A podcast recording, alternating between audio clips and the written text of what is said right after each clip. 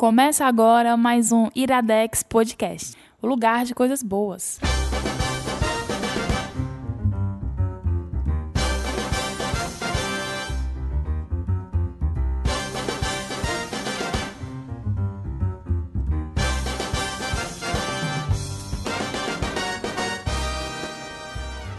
Está começando mais um Iradex Podcast.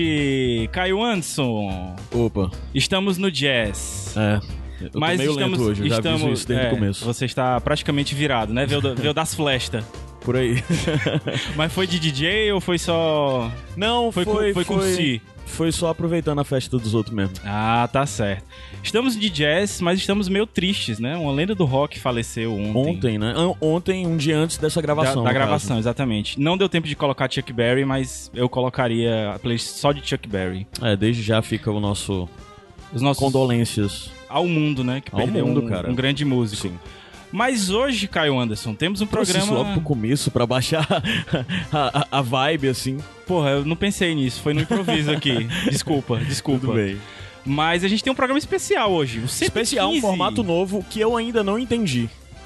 Não entendeu? Não, você vai ter que Mas a gente, explicar a o que, gente que é. explica já já. Vamos apresentar primeiro os convidados. Tá bom. Quem é que tá aqui com a gente hoje? Alguém que já veio algumas vezes e as pessoas sempre pedem pra voltar, Lucas Aquino. É um prazer estar aqui de novo.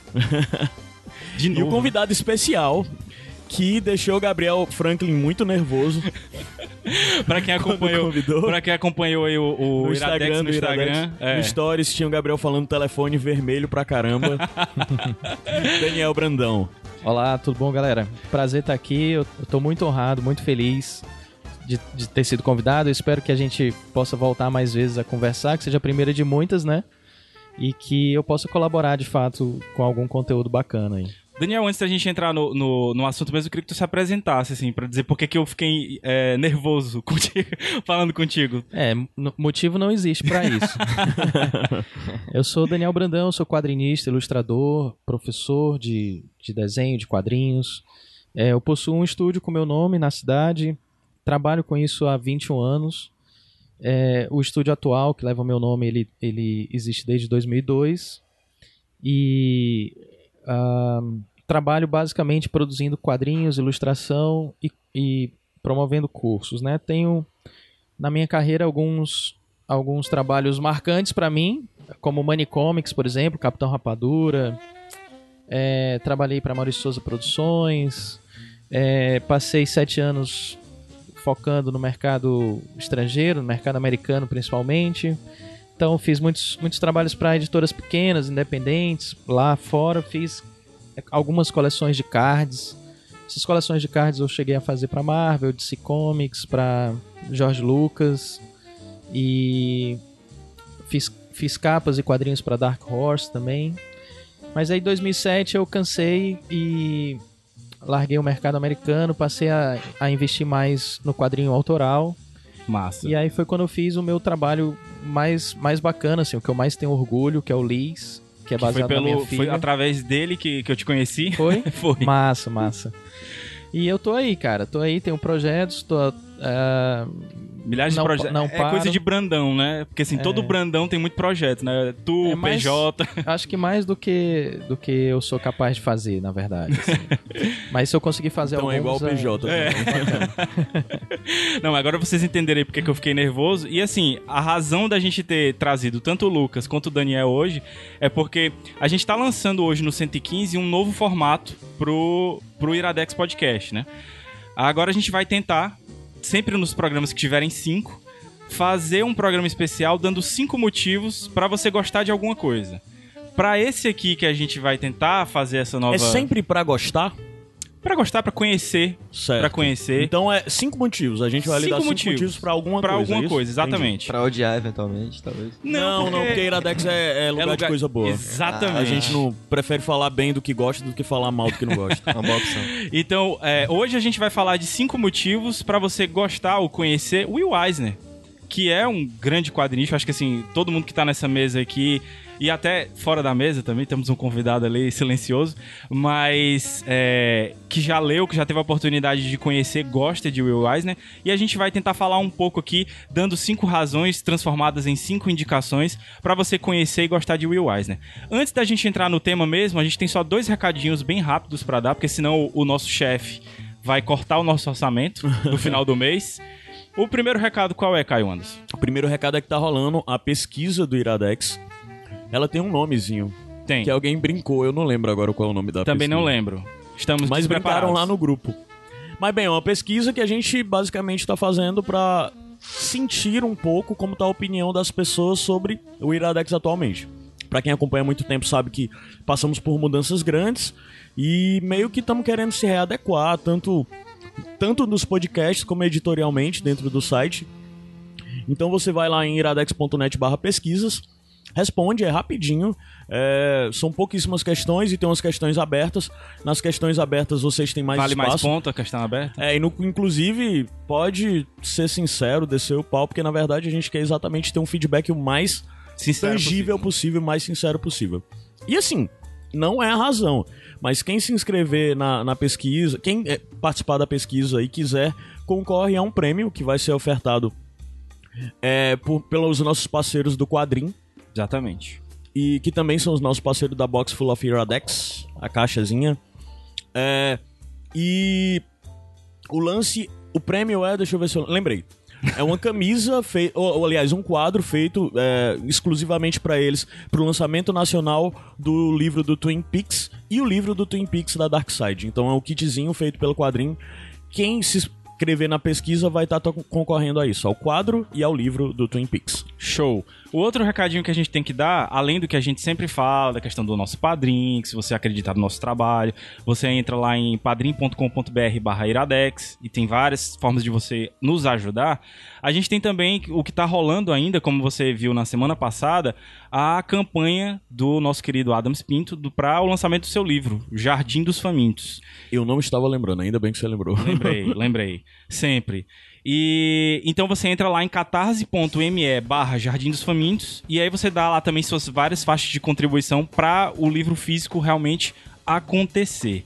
Mais novidades sobre esse livro a gente vai ter ainda em Iradex Iradexis. Sim, nós vamos falar. Mais pra frente. Inclusive, vale dizer que um, dentro, dependendo da- das faixas que tem, da faixa que você pagar, você vai estar concorrendo, se você se inscreveu, a uma box fu- full of Iradex Isso. exclusiva que vai ser feita em paralelo. Não vai ser para os padrinhos, vão ser para as pessoas que contribuírem com a campanha do Adams. Isso, exatamente. Então, assim, já disse e repito, você tá ajudando e contribuindo com isso do Adams. Primeiro que é a mesma coisa que tá nos ajudando, porque o, o Adams é de casa, ele também é daqui do Iradex e além de tudo, não é só porque é porque a gente realmente acredita no material e a Sim, gente sim. quer ver isso publicado, né? Exatamente. Então é isso, acho que os recados foram esses. Vamos subir a música rapidinho, a gente volta já. Pode deixar essa daí mesmo. Pode ser essa? Pode ser essa. A Pois gente volta então. e daqui a pouco a gente vem com a biografia do Will Eisner. Massa.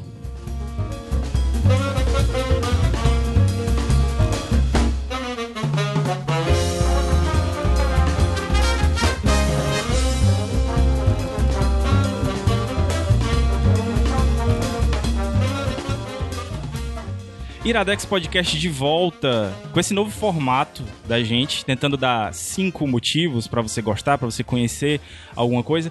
E ah, o que a gente escolheu, a gente pensou em alguns temas, mas não poderia ser outro que não o Will Eisner. Até porque nesse mês de março a gente está comemorando o, o que seria né, o centenário dele. Porque ele faleceu em 2000 2005. Tem até uma, uma história meio emotiva pra contar sobre isso no, no final. Mas eu queria pedir pro Lucas pra ele dar uma pequena introdução aí, uma pequena é, é, passada na biografia do, do Eisner, pra gente poder introduzir as obras deles depois. Então, o Eisner, né, assim, pra muita gente, muita gente não entende por que, que o Eisner é considerado o maior nome dos quadrinhos, né? Tem um prêmio que tem o nome dele e tudo mais. E as pessoas leem, acham o trabalho dele muito bom, mas muitas pessoas não têm dimensão do que ele representa e o que significa pra ser tão, tão imenso dentro da nossa história dos quadrinhos, né? E eu acho, acho que o que mais torna ele tão grande é porque ele foi um cara que soube combinar é, pragmatismo e sonho, principalmente, e soube trabalhar em todos os âmbitos dos quadrinhos, foi- trabalhou com todos os gêneros, enfim, ele foi revolucionário em várias épocas e de várias maneiras. Ele nasceu em 6 de março de 1917. Ele era filho de imigrantes. E O muito pai dele era austríaco e a mãe dele, agora eu não me lembro, mas era também do leste europeu por ali. Judeus, né? Exatamente. E os dois viviam numa tremenda dificuldade na América do século. do começo do século XX ali, porque o pai dele era pintor e muito sonhador. Era um cara que tinha vontade de ser artista desde sempre. E não conseguia arrumar emprego sendo artista. Então ele acabava fazendo vários bicos, pintava teatros.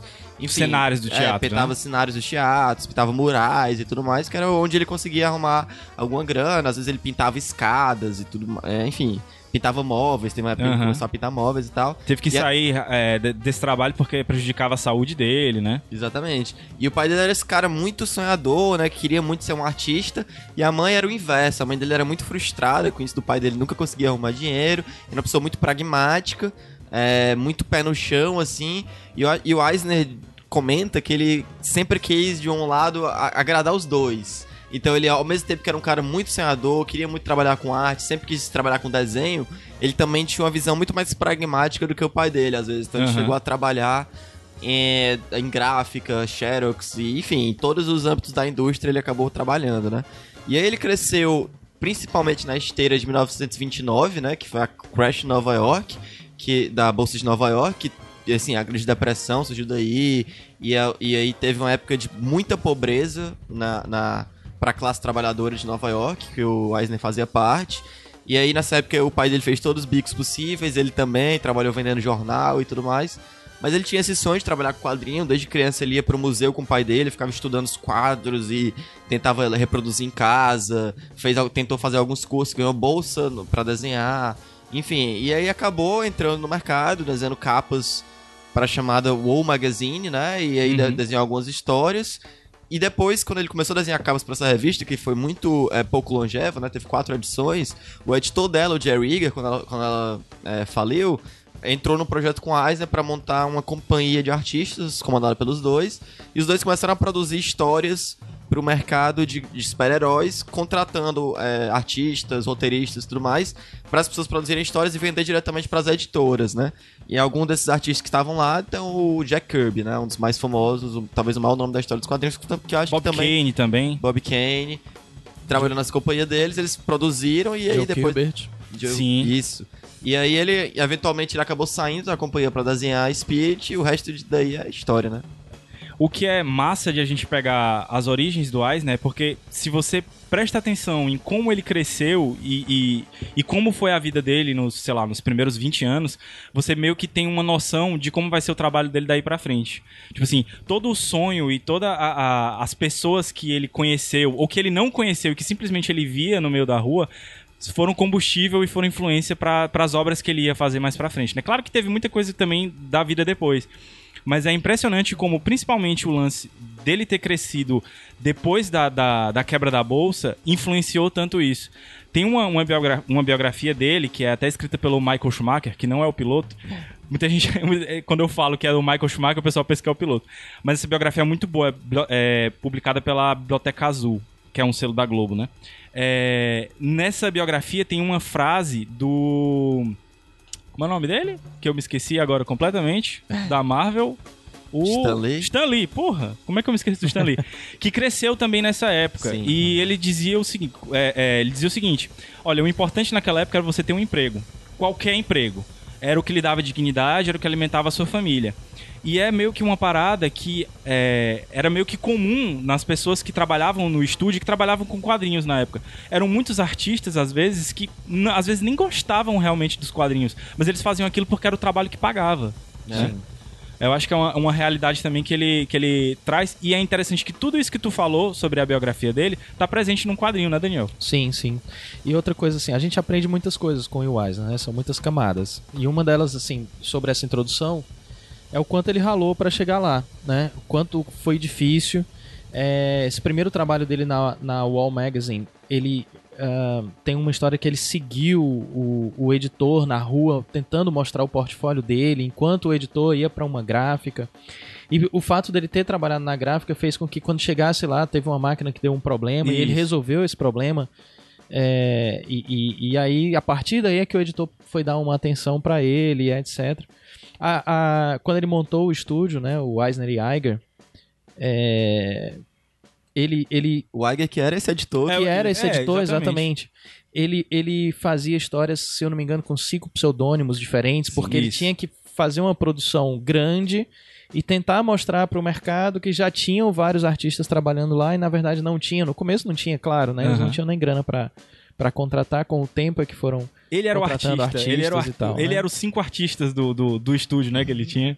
É, no começo sim. Então, assim, isso mostra toda essa relação mesmo. Assim, o cara deve ter virado várias noites, né? Deve ter, nossa, sofrido bastante para chegar a ser o Will Eisner, né? Então, essas coisas não vêm do nada, né? É, a gente vai conversar aqui de várias obras e vocês vão ver que ele ele teve que se inventar na indústria e ele meio que reinventou também o quadrinho e ele mesmo duas vezes, né? Aham. uma com o Spirit e depois com as graphic novels já numa idade Avanç- bem avançada. Avançado, né? Então assim, tudo isso, tudo isso para mim são lições muito preciosas e, e já são razões muito muito relevantes para se conhecer o Eisner. Só pela história dele já, já valia a pena você Exato, procurar, né? exatamente. Não só pelo trabalho, mas também pela, pela, pela jornada, pela trajetória toda dele, né? É, nesse começo tem duas características dele muito específicas que tornaram ele diferente nesse sentido. É, um era que, como, como tu falou, a indústria dos quadrinhos tinha muita gente que não gostava de quadrinho, que não que tava trabalhando ali porque era o emprego que dava. Se você for ver, os primeiros quadrinistas, muitos deles eram judeus pobres. Sim. E, eu- e eles queriam trabalhar muitas vezes com ilustração pra revista, que na época era o que dava dinheiro, né? Era o que tinha mais glamour, era ilustrar capa de revista e tudo mais. Sendo que os não era oferecido emprego pra esses judeus de classe trabalhadora é, nas agências de publicidade, e aí os caras iam recorrer ao quadrinho. Já o Eisner, ele realmente queria trabalhar Aham. com quadrinho, ele nunca quis ser ilustrador, ele realmente tinha interesse naquela mídia, naquela linguagem. E aquilo ali é um diferencial do cara, porque ele gostava daquilo, ele queria trabalhar aquilo. E você vai ver ao longo da carreira dele que ele fez coisas é, que só dá pra ser feito no quadrinho, porque ele se- tinha um interesse pela linguagem, tanto é que escreveu, virou um teórico de quadrinhos também. Ele acreditava na- no poder da linguagem. né? A gente Exatamente. vai falar um pouquinho mais pra frente, mas é, teve uma, uma parcela da. Uma grande parcela da, da carreira dele que foi dedicada à instrução através de quadrinhos, né? Educação através de quadrinhos.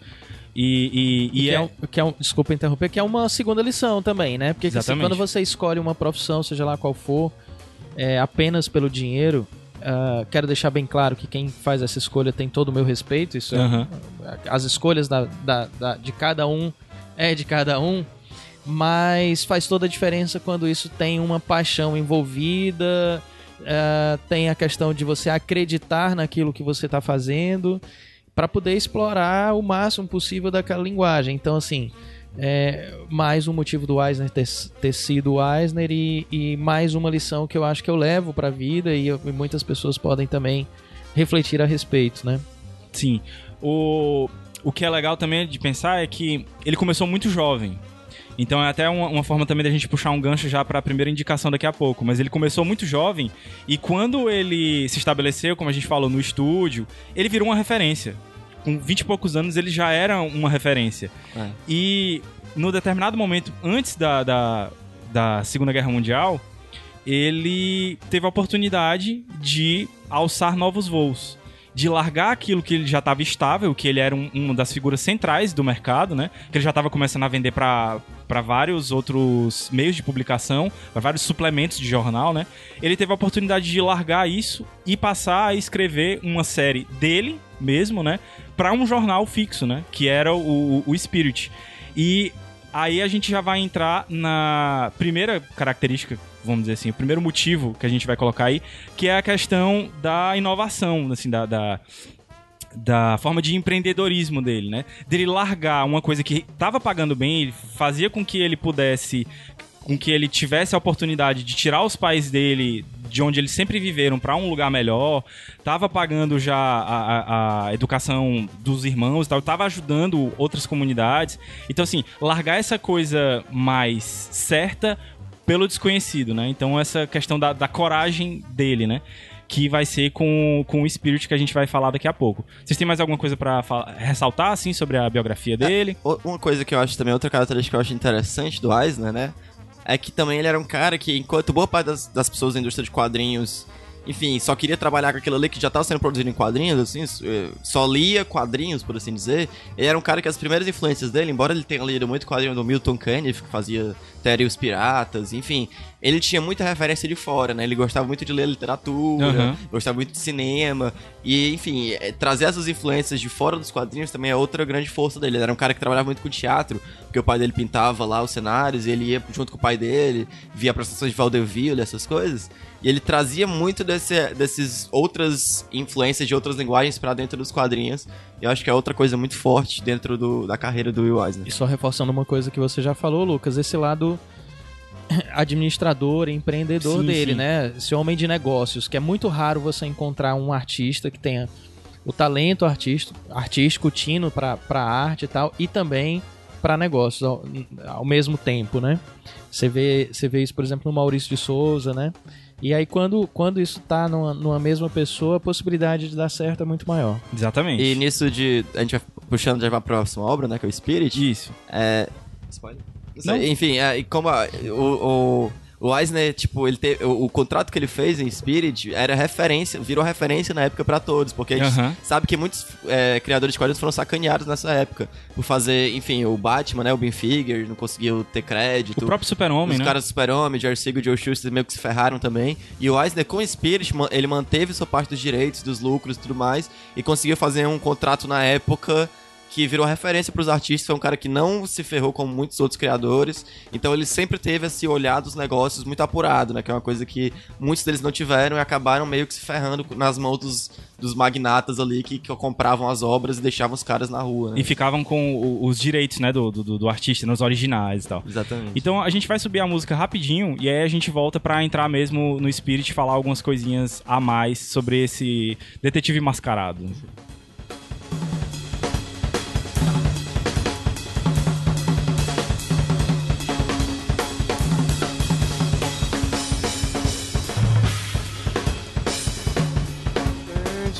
Flying high, you know how I feel. Sun in the sky, you know how I feel. Breeze drifting on by, you know how I feel. It's a new dawn, it's a new day. It's a new life for me, yeah. It's a new dawn, it's a new day. A new life for me. Ooh, ooh, ooh, and I'm feeling good. Iradex Podcast de volta. E agora a gente vai entrar realmente no primeiro motivo pra você conhecer, gostar de Will Eisner, que é Spirit, na verdade. Então assim, dentro de todo esse contexto que a gente falou da história dele, dele ter se consolidado no mercado, muito jovem, e ele sair da, do estúdio, né, que depois acabou até fechando mesmo, que ficou só o, o Iger, e assinar esse contrato, como o Lucas falou, revolucionário, né, para dentro da, da indústria, para escrever um personagem dele, que é o Spirit, sobre o qual ele teria os direitos pro resto da vida, e depois até, né, que ele, a família continua com os direitos dele, é, no Spirit foi meio que uma reviravolta na vida dele, né, e ele também não sabia na época que, que seria tão afetado por isso, né. Um, mais um, um- um recorte aqui que é importante se fazer é que nessa época já existia o, o, o Batman, né? Já, já tinha história- as histórias do Batman. ah, o Super-Homem também. E é interessante porque, basicamente, todas as empresas que publicavam quadrinhos queriam ter o seu Super-Homem ou o seu, o seu super-herói, né? Então, os super-heróis. Na época chamados é, heróis uniformizados. Isso, exatamente. Os isso- colãs, né? É, isso faz uma diferença significativa, porque, assim, hoje nós entendemos a diferença entre herói e super-herói, a questão do, Aham. do sobre-humano e tal, mas na época, todos eles faziam, assim, do fantasma ao Superman, todos eles faziam parte desse grupo de heróis uniformizados, né? Então, é porque o Spirit, ele não tem superpoder, mas ele faz parte da, da ideia do herói uniformizado. Ele foi meio que obrigado a fazer parte, né? Isso, Porque exato, o Eisner é. não queria. Exato. Mas pra gente entender esse lance do, do Eisner não, não querer que o Spirit fosse desse jeito, a gente precisa só dizer que ele não gostava tanto assim de super-herói. Ele achava que os super-heróis meio que diminuíam a- a- o potencial do, do quadrinho, né? Porque todo mundo só queria fazer isso, né? Tanto é que tem a história clássica de que ele recusou do- dois jovens, né? Que chegaram com, com um, um- um personagem, né? Um super-herói que seria depois o super-homem, né? Ele não foi o único, é importante dizer, ele não foi o único que recusou, né? Foi um Muitos dos outros. quatro editores que recusou o Super-Homem antes da National Comics, né, que era de si na época, adquirir os direitos. E ele é envolvido também numa certa polêmica que a gente esqueceu até de falar, que tem um quadrinho chamado The Dreamer, né? O Sonhador, que conta toda a história do que a gente falou da, da, da biografia dele, né? E tem essa história lá no meio também de que é, ele se envolveu num, num processo de plágio e tudo, né? Porque ele teve que escrever, ainda na época dos estúdios é, Eisner Iger, ele teve que escrever um, um super-herói que era a cópia do, do, do super-homem, né? Então, fugindo disso tudo, ele quis criar o Spirit, que seria um personagem que não seria igual a esses, é, como tu falou, né, esses uniformizados, né? Mas por uma questão comercial, ele meio que foi obrigado, né? Tem até a história clássica de que ele tava no telefone, assim, meio que pressionado pelo editor, dizendo, tá, mas e como é que vai ser o uniforme dele? E ele dizia, não, ele tem uma máscara. E como é que vai ser a cor? Ah, não, vai ser azul. E ele tem um chapéu. Sendo que o chapéu era uma grande sacaneada também contra o próprio editor, né? Que era o chapéu que o cara usava e ele nunca desconfiou. Enfim, mas é, quem é Spirit, assim? A gente pode apresentar o Spirit de, de que forma? De que forma vocês acham? Vai lá. Ah, então o Spirit foi um personagem que o Eisner criou quando ele ele recebeu essa proposta pra trabalhar nos jornais. Ele, tipo, antes ele trabalhava nessa companhia, né, de quadrinhos, de super-herói, e ele viu nessa oportunidade de trabalhar pro jornal atingir, a oportunidade de atingir um novo público. Aham. Porque, enfim, quadrinho de super-herói era uma coisa. é, enfim, que é- o público adulto, por exemplo, não lia tanto assim. Então ele queria atingir outro público, o público adulto que lia jornal, por exemplo, e que não necessariamente teria interesse em quadrinhos, mas ia ver o Spirit lá e dar uma olhada e ele queria atingir esse público adulto. Então ele queria fazer histórias mais sérias, histórias um pouco mais ah, adultas, por assim dizer, mais dramáticas. E pra, e pra como o, o veículo dessas histórias, ele criou esse personagem, né? Que é um policial que faleceu, por assim dizer, foi dado como morto. E aí, na verdade, ele tá vivo, ele se utiliza disso pra combater o crime com as pessoas imaginando que ele tá morto, que é o espírito, né?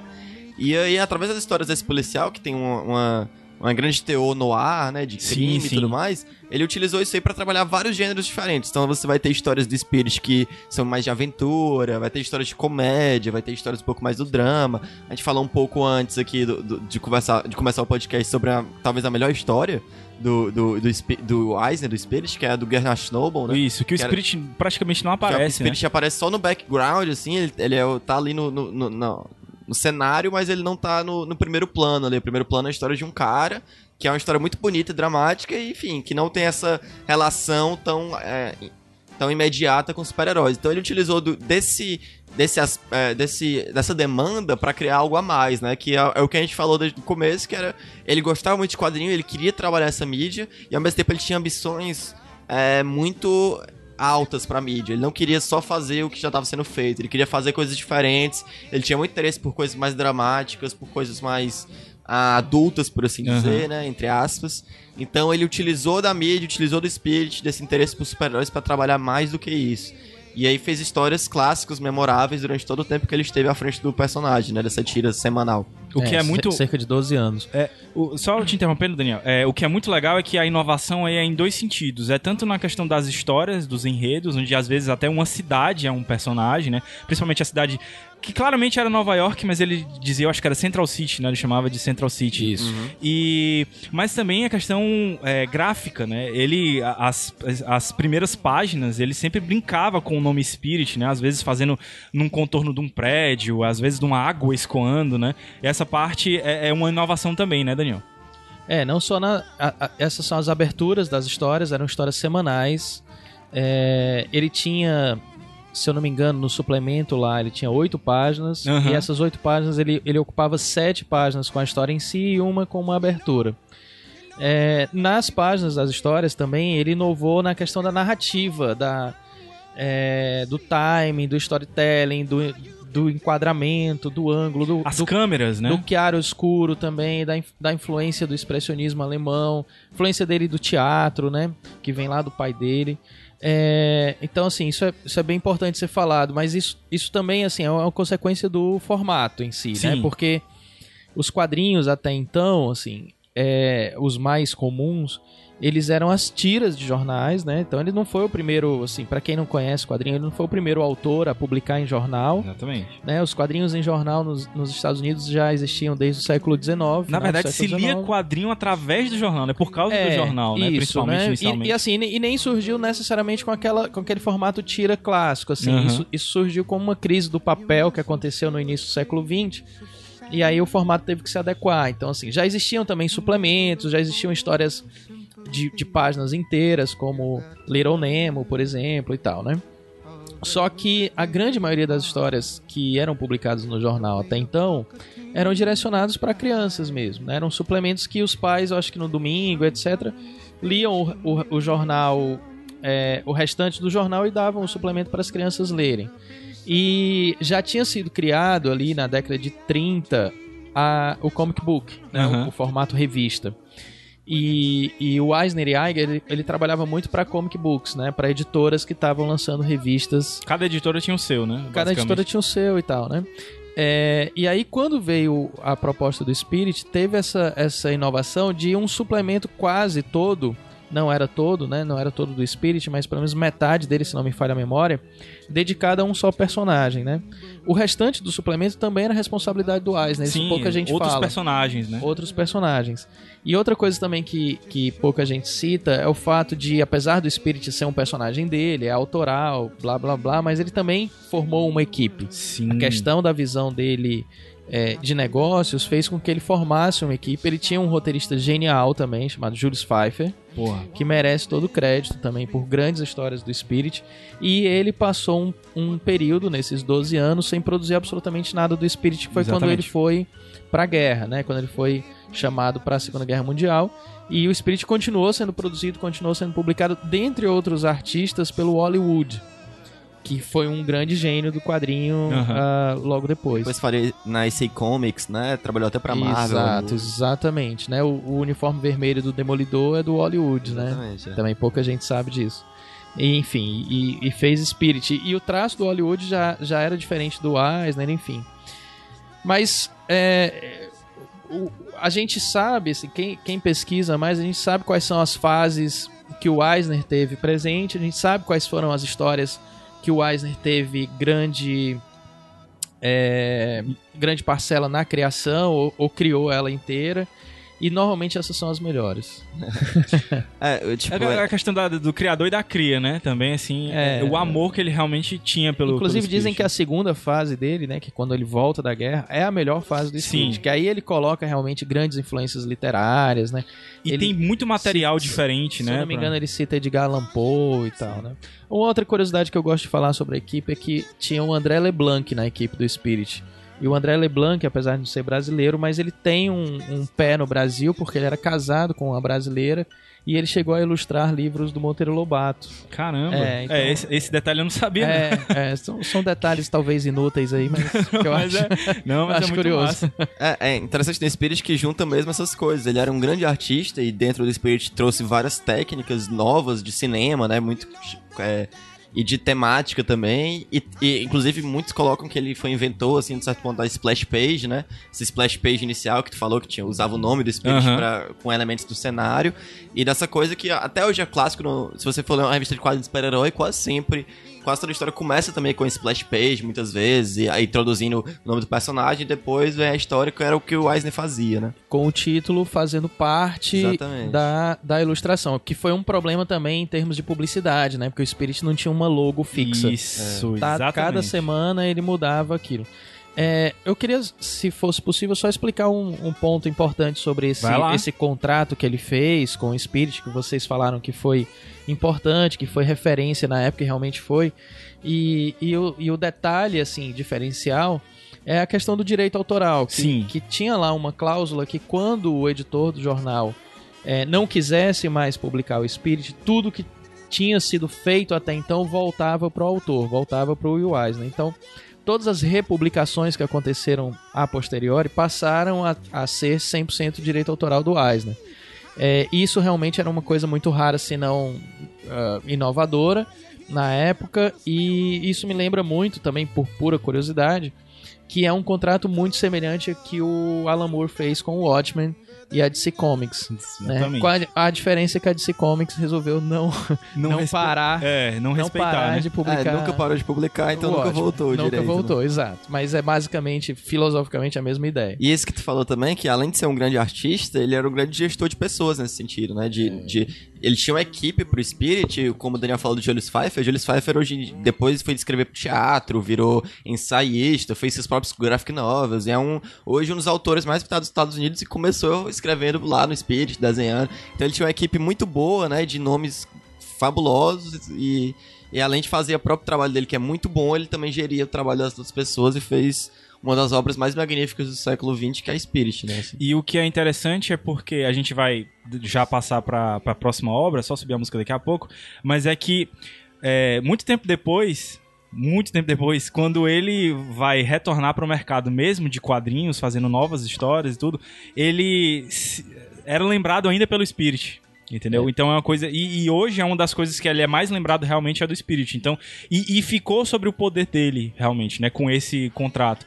Não é como, como tu citou, Lucas, outros autores que são lembrados ainda pelo, pelos seus personagens, mas que não tiveram.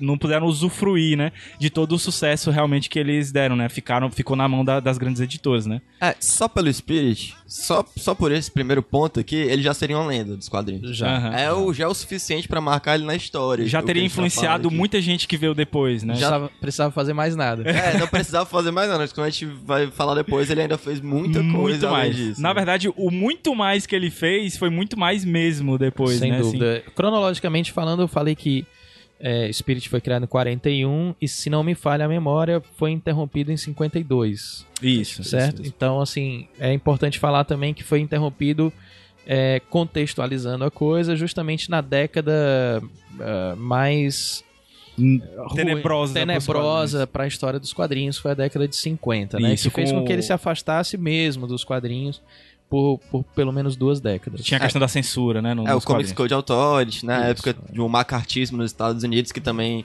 de uma certa forma, nos quadrinhos também foi perseguido, acharam que era linguagem de delinquente juvenil, e muita gente diz que o Eisner, prevendo um pouco essa avalanche conservadora, que ia controlar e censurar os quadrinhos, largou Spirit e foi fazer depois, né, os é, álbuns pra exército, né, de Isso. instrução, de educação e tal. Isso mesmo. Então vamos subir a música, daqui a pouco a gente volta pra falar de um contrato com Deus. Come and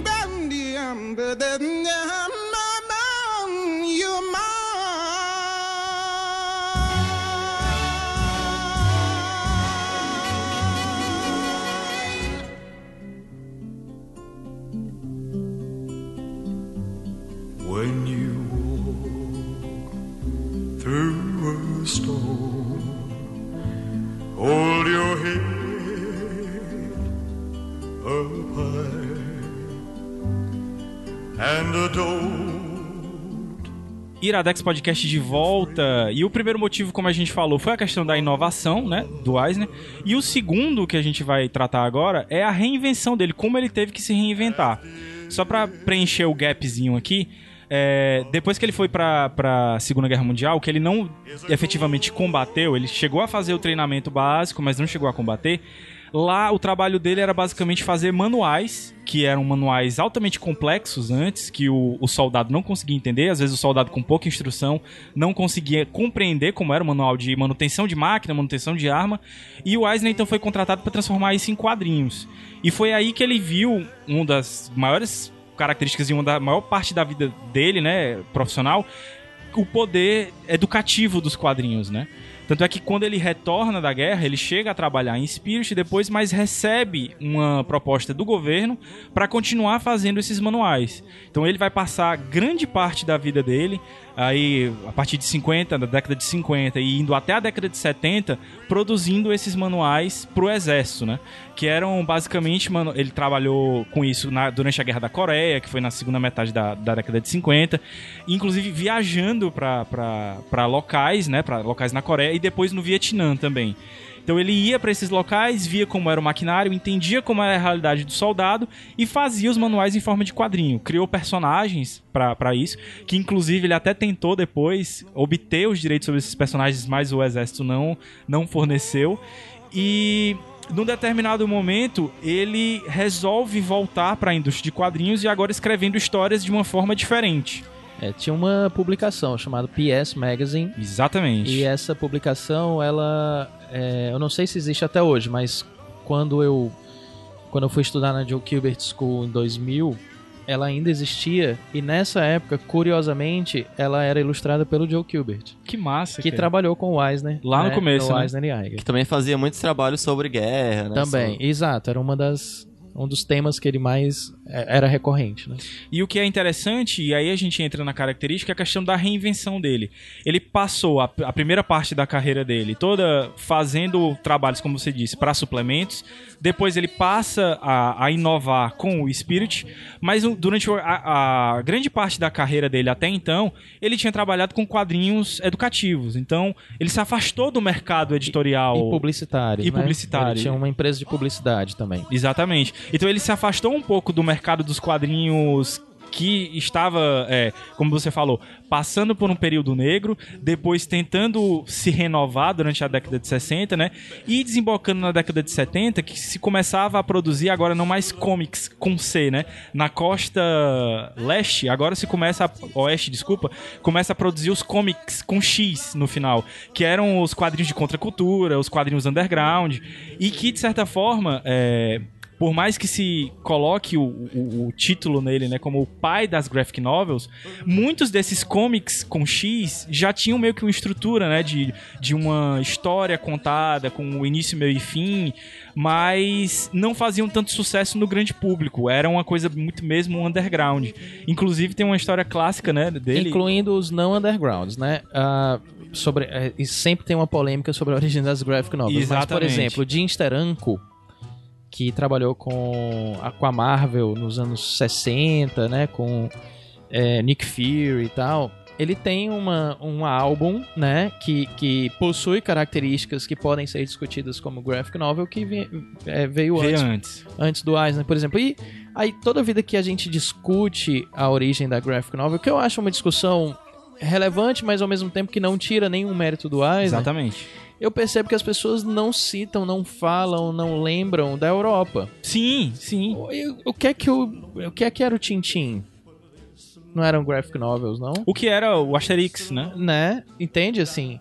É, então, assim, eu, eu entendo o Eisner não como o criador da graphic novel, mas esse termo não, não era popular. Também Sim. dizem que esse termo não foi criação dele. Foi um não- editor, na verdade. Não né? era um termo popular, né? E. E a, e a imagem que foi construída, em termos de marketing, né? Do quadrinho como um romance, né? Eu acho que foi fortalecido pós, pós Eisner. Sim, Isso aí, o- o- é por isso que eu acho que não tira o mérito dele, entende? É, e, e o lance da, da- de se associar a ele é porque, como eu falei, ele tava querendo retornar para o mercado, mas ele queria retornar de uma forma diferente. Ele não queria mais voltar com Spirit, até tentou, na verdade. É, na- é, bem, eu não sei exatamente se ele queria retornar. Ele, ele tava bem financeiramente onde ele tava. Mas aconteceu que no início da década de 70, 20 anos depois que o Spirit parou de ser, de ser publicado, ele foi convidado a, a, uma, uma, a um evento. É um protótipo, né, de, de, de convenção, né? é, Exato, Das um primeiras. evento, um evento underground mesmo Aham. e tal, e que lá tava Dennis Kitchen, Art Spiegelman, Robert Crumb, e ele, eu- ele deu uma declaração que ele até se assustou, assim, Sim. as pessoas ainda lembram de mim, do Spirit e tal, e foi lá. E ao ver aquela produção, aquela liberdade, aquela coisa completamente fora dos, dos padrões da censura da década de 50, é que fez, segundo ele, despertar esse desejo pela volta, né? E, e pensar em retomar a, a, a carreira dele como quadrinista, mas com, com esse novo viés e tal, né? E eu não sei se vocês vão citar ou não, se eu vou dar algum spoiler ou não, mas tem mais um ponto aí muito importante que eu acho que emocionalmente muda a vida de qualquer um, foi o fato dele ter perdido a única Sim. filha dele é, quando ela tinha 16 anos por leucemia. Leucemia. Né? Isso, não tenha dúvida, eu sou pai, né? Isso deve mudar completamente a- a- o rumo da vida de qualquer um. E ele conseguiu sublimar isso voltando aos quadrinhos. É, o que é uma coisa que as pessoas não sabiam na época e durante muito tempo não souberam. Que uma É. das histórias que a gente vai citar aqui era biográfica mesmo. Na verdade, o contrato com Deus, e aí já entrando na obra mesmo, que foi o que ficou conhecido depois como o primeiro trabalho dele dentro das graphic novels, né? É, São meio que quatro histórias que se pode dizer que são biográficas, né? Até mesmo a, a do cantor lá, com certeza ele presenciou aquilo no- nos tenements, né? No, no- no- É, o, o Eisner nessa época, né, como a gente tava falando, é o poder da reinvenção, né, da invenção do cara, a coragem que ele tinha. A gente já falou antes que quando ele tava no Jerry, é, é, no Iger and Eisner, né? Eisner e Iger. É, porque Aí, ele, ele é, que tinha a cara- grana. Ele que tinha, Ele a tinha, grana. ele tinha a grana e a visão de negócios, né? Então ele. É, ele tinha Eisner, grana. Ele fez questão de botar nome 20 dele. dólares ele tinha na época que ele criou. Pois é, ele tava Eu achei ganhando isso engraçado. ele tava ganhando muito bem fazendo história de super-herói, né? Aí ele vendeu a parte dele pra ir fazer o, Spirit, né? Ah, vou trabalhar nesse outro formato de suplemento eh, de, de jornal. Aí com o Spirit tava indo muito bem, ele, ah, vou vender isso aqui. Eh, terminou o Spirit, foi fazer trabalho de educação. E depois, nos anos 70, né? Ele tava lá na publicidade ganhando grana. E aí viu o quadrinho que a galera tava fazendo na época. Aí, não, vou vender isso aqui e vou fazer quadrinho de novo. Ou seja, foi um cara que ele, toda vez que ele se instigava com algo, de fazer com a oportunidade de fazer algo novo, ele não hesitava, ele largava o que ele tava fazendo, mesmo quando ele tava sendo, tendo sucesso, e quase sempre ele tava tendo sucesso. Quase é uma lenda, né? Exatamente, ele tava tendo sucesso, largava essa coisa e ia pro inseguro novamente. Ou seja, ele sempre tinha essa coragem de largar a segurança, aquela coisa que ele já estava acostumado e, e sair da zona de conforto para fazer algo novo, algo inovador. Então é o poder da reinvenção que ele tinha, né? Quando ele, ele chegou e viu o potencial dos quadrinhos na época do Underground, e aí pensou, cara, isso aqui eles não estão fazendo mais só super-herói, não estão fazendo mais só essas histórias que ele já não, que ele não curtia, então ele, ah, vou eu posso escrever sobre qualquer coisa agora no quadrinho, então eu vou fazer isso. Aí ele fez esse trabalho, que é o contrato com Deus, e quando ele foi vender o trabalho, ele, ah, isso aqui eu quero vender em livraria, não quero vender em banca de revista.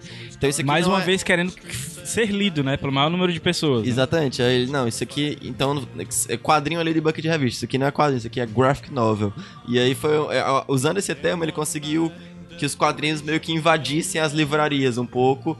E aí é, hoje a gente critica um pouco o graphic novel, diz- às vezes também diz que não, que não foi ele que criou, e não, de fato já existiam histórias no, no formato fechado antes, mas foi ele que conseguiu, através da, da criação desse termo, colocar quadrinho em livraria, né? Fazer com que os quadrinhos chegassem para pessoas adultas que iam comprar livros e viam lá agora um quadrinho lá também e se interessavam. Que não tinha nem prateleira, na verdade, nas livrarias pra colocar, né? Tem um caso famoso dele ir atrás numa livraria do Contrato com Deus e o cara dizer, não, vendeu muito bem aqui, vende muito bem. E onde é que tá o livro? Não, ele tava antes aqui na, na vitrine, mas chegou um, um novo lançamento aqui de um determinado escritor, sei lá, Sidney Sheldon e tal. É, e a gente teve que colocar no lugar. E onde é que tá agora? Bom, eu não sei onde colocar, então eu coloquei lá em cima, dentro de duas caixas. Quando alguém vem aqui e pede, eu entrego, né? O contrato com Deus ficou também na prateleira de livros religiosos durante Isso. muito tempo. Também. É, uma coisa interessante, assim, que a gente citou lá no início da carreira dele, e que eu falei no- das lições e tal, e aí uma das coisas que eu falei foi você escolher aquilo que você faz também pela paixão, também por acreditar no potencial. O Eisner, sim, queria ser lido por muita gente, se reinventou várias vezes e blá blá blá. É, mas ele nunca foi campeão de vendas, né? Ele nunca, ele nunca foi um best-seller, né? E, e isso nunca foi um fator limitador para ele mudar de, de rumo, criar coisas novas e tudo mais. E eu acho isso incrível, assim, sabe? Porque você percebe que ele não era movido necessariamente por, por números, né? Ele- o dinheiro para ele era muito importante. Eu não tô falando para ele que era só sonhador, de jeito eu não tô falando para vocês isso não. É, ele era um homem de negócios muito bem sucedido, mas é, ele não era um best-seller. né? Aham. E aí o contrato com Deus, na verdade, são quatro histórias, né? Não é uma só história fechada, são quatro Isso. novelas, né?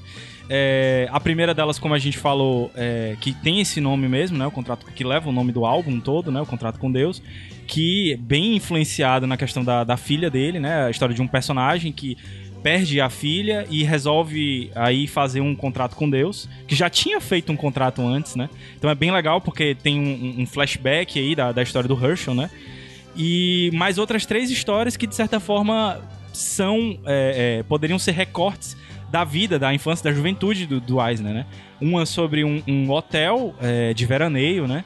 Um outro é sobre um zelador de um dos, dos cortiços, né? Dos tenements. Que inclusive vai permear muito o, o lance da, da- dos prédios, né? Da Nova York da, da década de 30, da década de 20, nas obras do, do Eisner, né? Acho a Como história mais pesada do álbum. Com certeza, é a mais pesada. Até pela, pela, pela. Aí eu fico me perguntando se realmente aquilo de fato aconteceu, ou se é só boato e tal. Isso ele nunca chegou a dizer. E a última história, que é uma das minhas preferidas, inclusive, é a história de um cantor, né? De um cantor é, de- que ficava. ca- Como os prédios eram altos, ele ficava cantando lá de baixo, esperando cair alguma moedinha. E engraçado que tu tem, tava até falando em off aqui pra gente, tu tem uma história meio que parecida, né? Sobre isso. Sim, sim. E aproveitar até pra, pra falar depois de uma outra característica do Eisner, que é de observar as pessoas. Queria que tu contasse essa história depois, quando a gente for Tranquilo, chegar lá no, no outro quadrinho, tá? Então, assim, eu acho que o, o contrato com Deus é a porta de entrada de muita gente no, no Eisner. Pelo menos foi a minha, né? Tem até um relato pra, pra dar depois. E eu acho que é também, a gente tava conversando antes também, sobre formas de apresentar quadrinhos pra quem não conhece. Tu acha que o contrato com Deus é uma boa forma? Eu acho que o Eisner é uma boa forma, né? O Eisner como uma forma toda. É, eu sempre falo assim, é, algumas coisas a respeito. Eu, eu como apaixonado por quadrinhos, a, a mídia quadrinhos, ela, ela se mistura muito com a minha vida. Eu tenho, um- eu faço um esforço muito grande para que, para que a gama de leitores é, se amplie. Então, eu sou um, um fã, um colecionador assim dito esquisito, porque eu sou uma pessoa que empresta quadrinhos. Eu sou uma pessoa Eu estou que me virando, me tornando essa pessoa. é, eu, perco muito quadrinho por isso, assim. Preciso falar. Por exemplo, contrato com Deus eu já tive que comprar mais de uma vez. Eu já, já perdi o contrato com Deus original. É, eu, eu, às vezes compro quadrinhos é, duas vezes pra doar pra alguém e tal. E aí sempre que eu me deparo com alguém que não lê quadrinho, que não gosta, ou diz que não gosta de quadrinho, etc., eu tenho dois autores que eu sempre uso pra emprestar, que é o Bill Watterson e o Will Eisner, né? E a, e a minha teoria é que se essa pessoa não curtir nenhum dos dois, é, ela não é boa da cabeça. Tem algum problema. Sendo, sendo bem simples, Aí né? eu desisto, entendeu? Bill Eu disse, "Ah, do, bem." do Calvin do Haroldo. Calvin né? Haroldo, isso, isso. O... Assim, eu acho realmente que é um, um marco da... da, da Pode-se dizer, não, um marco da história dos quadrinhos. Sem dúvida. Não só por causa da questão da, da reinvenção, mas também porque meio que de- mostrou pro Eisner que ele poderia escrever muito mais. E teve tantas outras coisas maravilhosas depois, né? Que a gente ainda tem mais quatro para Mais três, na verdade, pra indicar, né? Pois é, Contrato com Deus, assim, ele tem uma, uma coisa que você não via no quadrinho da época, que era poder trazer uma temática sombria também, que tem como a, a história do zelador, que é muito sombria, envolve temas como pedofilia, por exemplo. Então, assim, ele... E, e naquele quadrinho você via ao mesmo tempo esses temas pesados e ao mesmo tempo uma moralidade não tão... É, é, é, não tão clara como é normalmente quadrinho super-herói, que tem o herói, o vilão e tudo Sim, mais. Você via ali histórias de pessoas reais, né? Que é uma coisa que ele vai se atrair muito a partir disso, que é contar histórias das pessoas que existem ao nosso redor, que não são os super-heróis, os super-vilões, e são pessoas que, enfim, têm sua moralidade, fazem coisas erradas e certas. E, então, assim, você, eh, você vai ver nesse quadrinho uma, toda uma, uma ambiguidade em todos os personagens, uma complexidade que surpreendeu muita gente que, que, que não lia quadrinho, né? Pessoas imaginavam que o quadrinho fosse só aquela coisa é, mais infantil, por assim dizer. Então você vê essa temática mais dramática, complexa, adulta, ambígua e tudo mais, foi uma coisa que atraiu um público novo pro quadrinho. Ele já tinha conquistado um pouco desse público com o Spirit, mas agora de vez o público começou a olhar pro quadrinho de maneira diferente e abriu espaço para esse tipo de, de temática, para esse tipo de história, além de todo o mérito artístico também, né? Porque, por exemplo, as, as histórias são muito bem narradas, desenhadas. O Daniel talvez possa falar um pouco mais sobre isso, mas na, na primeira história, o Contrato com Deus, ele utiliza de uma técnica para chuva, A né? chuva do Eisner. virou uma, co- uma referência, né? A maneira de como se faz os pingos da chuva e tudo mais. E, a, e o começo da primeira história é uma coisa que marca qualquer um do cara andando na chuva e tal. Uhum. Enfim, então é uma história. é, o Contato com Deus é assim, uma, uma obra realmente introdutória espetacular pra qualquer um que quer conhecer o Eisner, quer conhecer quadrinho ou quer conhecer, enfim, arte. Enfim, Arte. Você, é é uma obra, assim, muito grande, muito importante dentro da, da história, assim. Uhum. Então fica aí a, a segunda característica e segunda dica, né? Um contrato com Deus e a questão da reinvenção, a, a poder de reinvenção do Eisner. Não só uma, não só duas, mas várias vezes. Então a gente vai subir a música rapidinho e daqui a pouco a gente volta pra falar da terceira.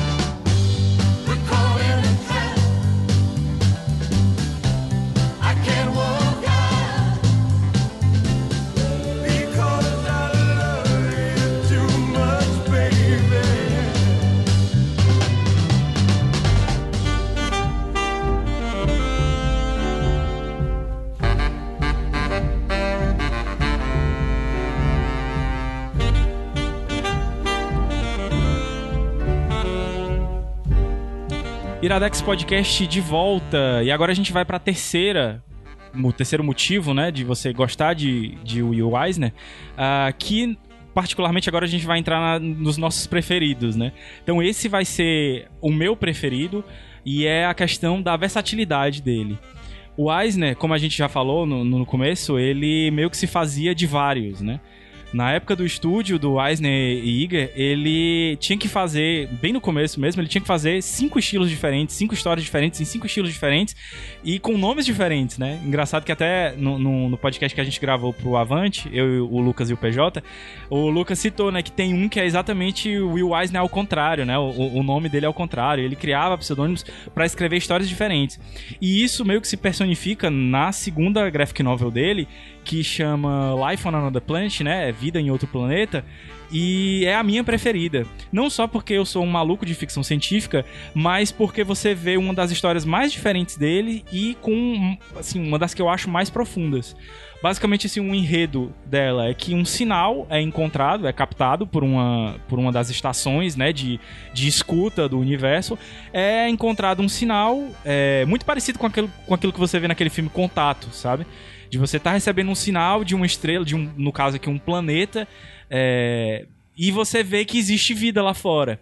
E ao invés desse sinal ser primeiramente é, divulgado para todo mundo, ele é, ele vira fruto de uma verdadeira é, guerra científica e de espionagem durante a Guerra Fria.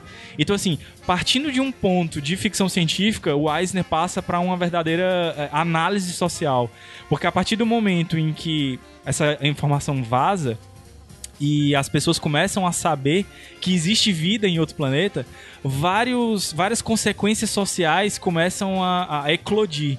Então você tem, às vezes, um- novos cultos que vão sendo surgindo.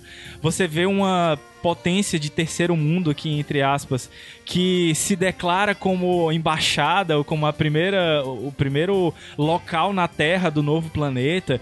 Você vê empresas de marketing né, e publicidade que querem ganhar em cima do novo planeta. E enquanto se, se se pergunta, se questiona muito pouco sobre o que é a nova vida, o que é a importância de você encontrar vida fora do planeta. E, assim, a questão da versatilidade dele dentro de uma história com começo, meio e fim, ter personagens tão complexos, vários personagens que surgem ali, e pra mim, realmente, a primeira vez que eu li foi, foi um, um, um baque, assim. Eu aproveito já pra contar a minha, a, a minha relação individual aí com, com Eisner, que eu conheci ele é, tarde demais, vamos dizer assim. Ele faleceu em 2005 e a primeira obra que eu li dele foi em 2006. Eu tava na faculdade, tava meio que desenganado já de, de quadrinhos, assim. Eu lia muito pouco, lia os meus quadrinhos preferidos que são do Alan Moore, que ele foge meio que do, do quadrinho de super-herói.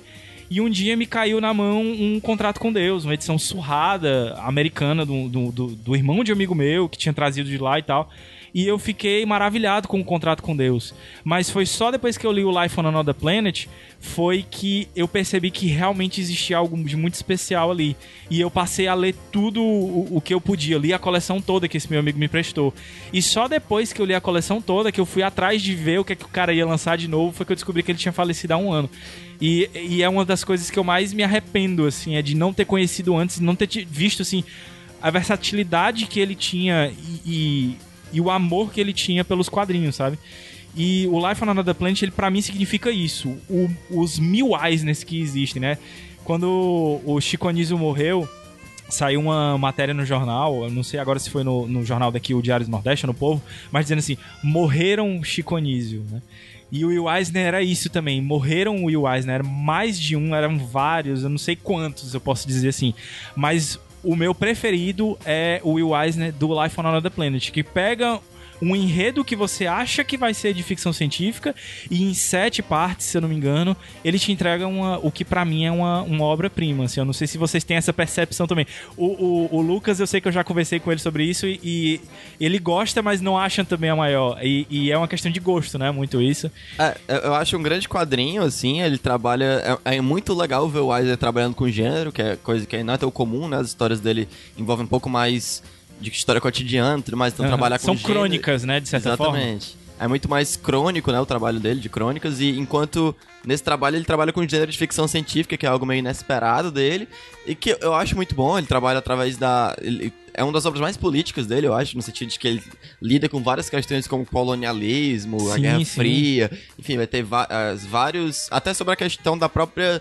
Tem um quest- uma pergunta filosófica sobre Sim, a natureza sim. da humanidade, né? Porque você tem esse contato de outro mundo e algo que poderia ser algo, enfim, que traria avanços, acaba trazendo mais guerra e conflito. Então, assim, você tem vários questionamentos políticos, filosóficos dentro desse quadrinho, a partir de uma ideia de gênero, né? De ficção científica, o que é algo que os melhores trabalhos de ficção científica trazem sempre, né? Sim. Que sempre vai trazer questionamento de, de- de uma certa origem política, filosófica e tudo mais. Eu acho um, um trabalho muito massa e, e segue um trabalho dele muito diferente, que foi o Contato com Deus. Então, Sim. representa muito essa versatilidade, porque ele trabalhou com, no formato mais de crônicas, de coisa mais, enfim, pé no chão, e depois parte para uma coisa de ficção científica. Enfim, essa versatilidade dele fica muito bem caracterizada nesse quadrinho mesmo. Que é um quadrinho muito bom mesmo, não é um dos meus favoritos mesmo, mas eu acho é, um quadrinho que representa muito bem a maneira como ele consegue, né, é, fluir por vários gêneros, várias áreas. Aham. Uma coisa que eu gosto também é muito da arte dele. É, você lê o, o contrato com Deus e você vê, a, a- às vezes, a quebra da história do balão, a quebra, às vezes, de você ter uma página que se, que se um, um quadro que se dissolve so- sobre outro. Isso tem muito também. Tem uma cena muito boa no, no, no Life on Another Planet que é, num lado esquerdo da página, você tem uma televisão que tá noticiando justamente isso, né? A, a descoberta de um sinal de, de, de outro planeta. E do lado direito você tem um bar. E as várias reações que você tem daquilo, sabe? É uma coisa fluida. Você não sabe por onde você vai começar a ler, entendeu? Mas você consegue é, é, captar a- a- o movimento de tudo e, e- e como a história flui muito bem. Assim, é, é uma coisa que eu realmente fico maravilhado, assim. E é um teste, né, pra ele também, para as várias coisas que ele queria fazer depois, né? Então, é, é, Ele é é, a- um, ele é um gênio da narrativa, né? Assim, Isso. todas as obras dele são fluidas nesse sentido, né? É, no, no sentido de ritmo, de, de compreensão da página, porque ele ousa, né? Muitas vezes ele quebra a fronteira do requadro, que é a moldura do quadro. Ele, ele muitas vezes tira essa moldura, ele faz com que um quadro praticamente se emende com o outro, assim. Ele tem um ritmo muito musical na, Aham. na narrativa dele. E vale dizer que é, um sinal que veio do espaço, que é o, que é o título em é, português, o sinal que veio do espaço. ele foi construído em capítulos num, numa revista que ele Aham. editou durante um tempo. Não me, não me recordo o nome, mas Era pra republicar, inclusive, é, edições antigas do do Spirit. Spirit também, né? Não era mensal, acho que era bimestral, trimestral, alguma coisa assim. E e aí por isso que, que foi feito em capítulos e depois ele juntou em álbum. Não, não foi o único, a única obra dele que ele fez assim em capítulos, né, como um folhetim Aham. e depois lançou formato livro, formato graphic novel, né? É muito bom também, assim, é excelente. Uma, uma ótima indicação. É, é, então, assim, a, a forma como a gente vê o Eisner é muito pela, pela questão do gosto pessoal, né? O, se eu tivesse que citar uma característica além de inovador, que é o concurso, né? Assim, as duas primeiras que a gente citou, né? é, Inovação e reinvenção são o concurso. Eu fala- falaria realmente da, da versatilidade, né? De você partir de uma obra para outra e às vezes você encontrar parece que são autores diferentes. Você identifica lá a marca pessoal dele, claro, no estilo, no traço, na expressão facial dos personagens, inclusive Incluindo a letra também. Sim, o letreiramento era, era. Tinha um estilo próprio. É, e, e vale dizer assim, é uma coisa que a gente não citou até agora, mas que a maioria dos quadrinhos deles não tem cores, né? Só, Sim. só mais pro final que ele fez algumas, Esse algumas tem. coisas coloridas, né? Esse tem. Esse é colorido. Exatamente. É um dos poucos. Exatamente. Então, é... fica aí então a, a dica do. É um sinal do espaço, né? Em um português. sinal que veio do espaço. Sinal que veio do espaço. Eu, às vezes, tenho um problema com, com os títulos em, em português. Mas eles, hoje em dia, já estão sendo todos publi- republicados pela companhia, né? Pela companhia nos quadrinhos, se eu não me engano. É, acho que sim. No Brasil, sim. E aí tem como conseguir você conseguir fácil. Então fica aí a dica de um sinal com espaço, nossa, te- nosso terceiro ponto aí. A gente vai subir a música rapidinho e daqui a pouco a gente volta com o quarto. Bye.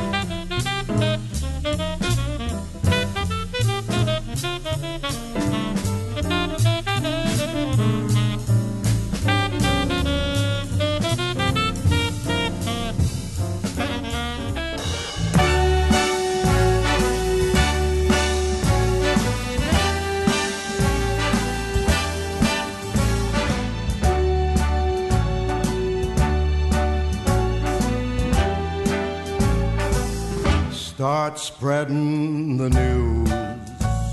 Iradex Podcast de volta. E mini spoiler aí já, né? Com essa música a gente já, já sabe que vai falar de uma outra obra do, do Eisner chamada Nova York, né? E qual a, a característica, o motivo que a gente poderia destacar aqui, Lucas? A indicação é tua. É observação, né? Como a gente falou de invenção, reinvenção, a observação e versatilidade é outra característica do Eisner, né? Enquanto um grande observador de, do, do cotidiano, né?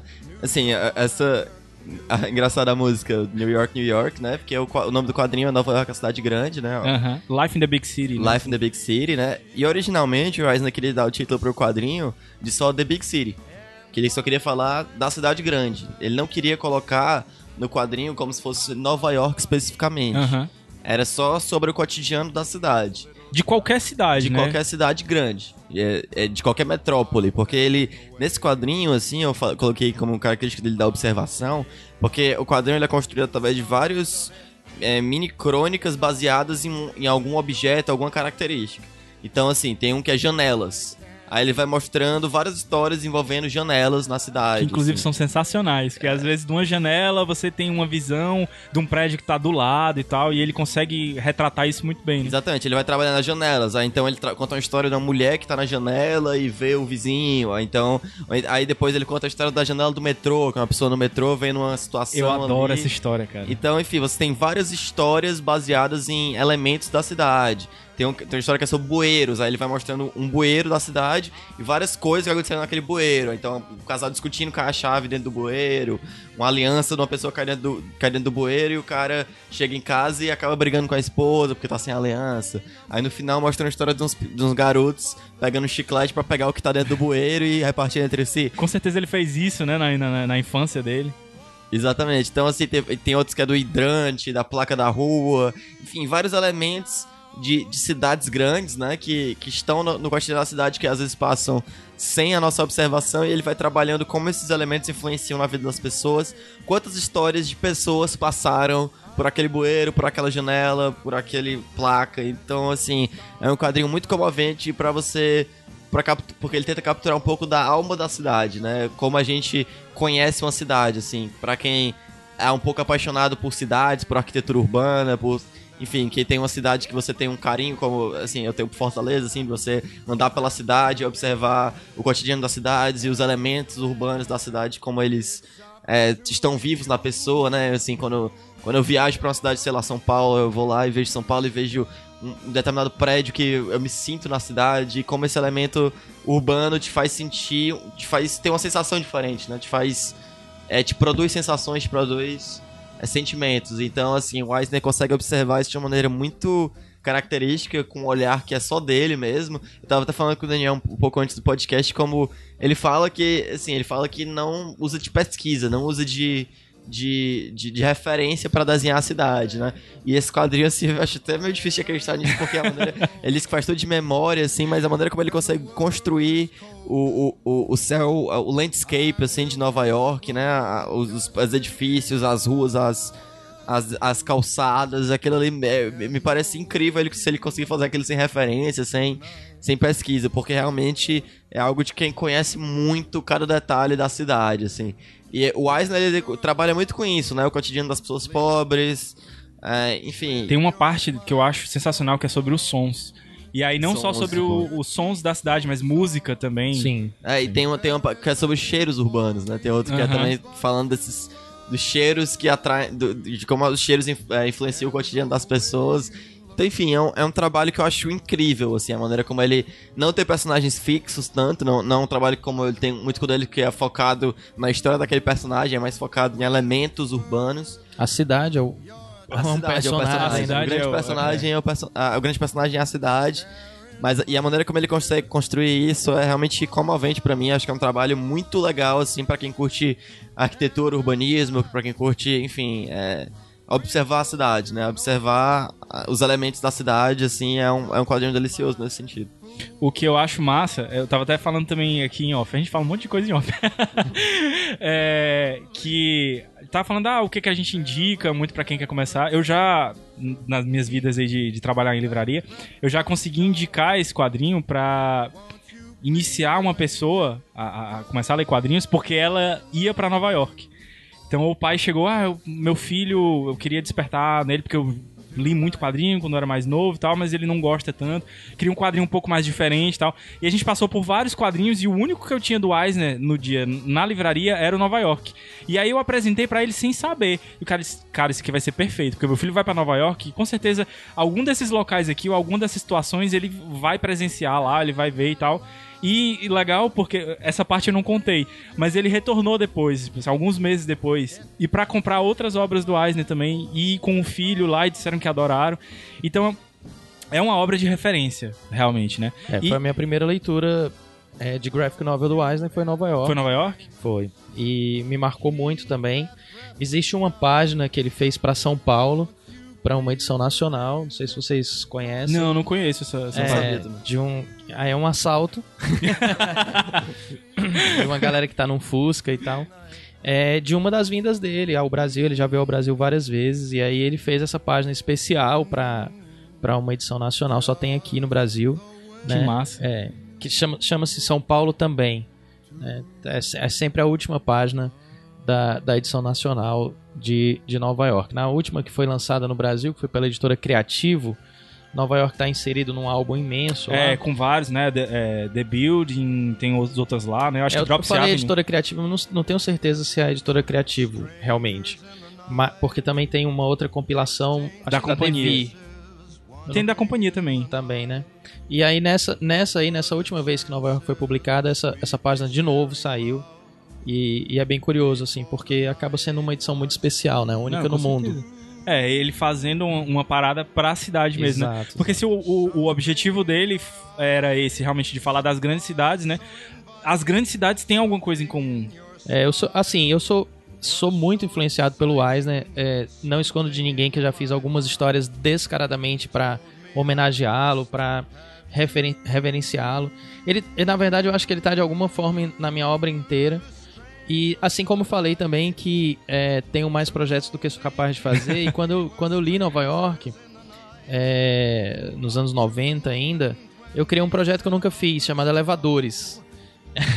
Era descaradamente baseado na ideia de Nova York, mas ele não fala de elevadores né, em Nova York. Disse, ah, tem um, tem um aspecto uma aqui que ele não que falou não- que eu, eu vou falar um Ficou dia. faltando, então. Ficou faltando. E, e tem, tem como ter muita história legal em elevadores. Na verdade, assim, minto, eu tenho uma história de uma página que se passa num elevador.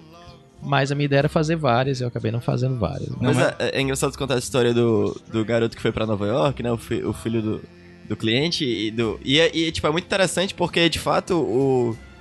é- é- é, ele vai ver as situações em Nova York, mas ele vai ver as situações em Fortaleza também. Porque aí são histórias de cidade. Então, É assim. universal. é- Eu nunca fui pra Nova York, mas várias daquelas histórias eu sei que acontece. Enfim, me- eu me identifiquei e eu, eu vi aquilo ali na cidade da, que eu vivo. Então, assim, é uma coisa que.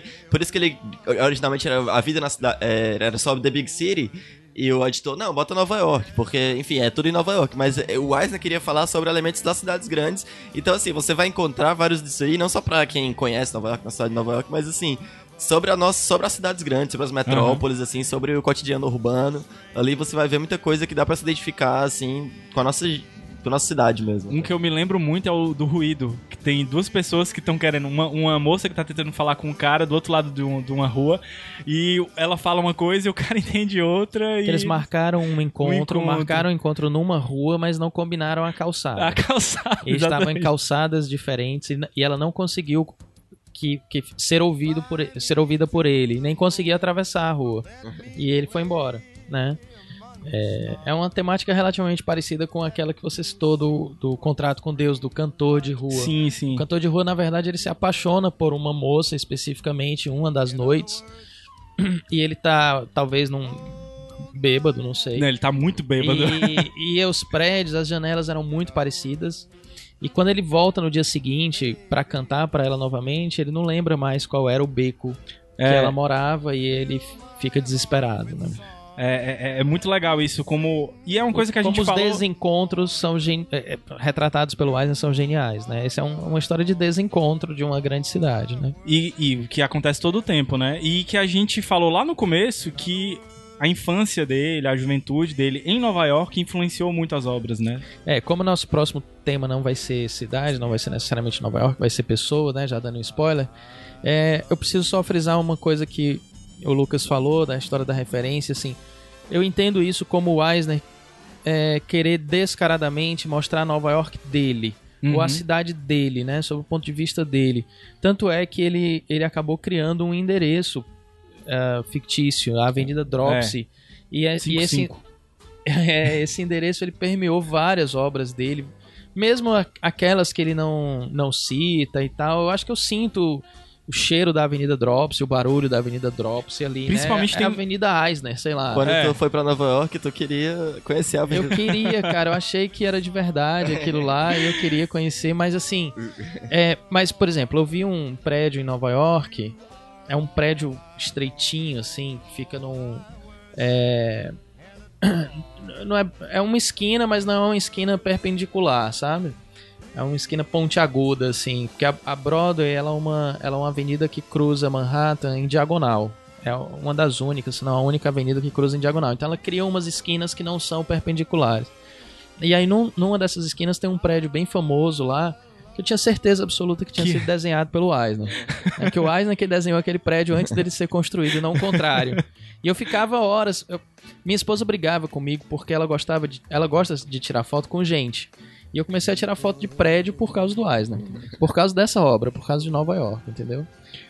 É isso. O que eu, o, tu falou aí também é.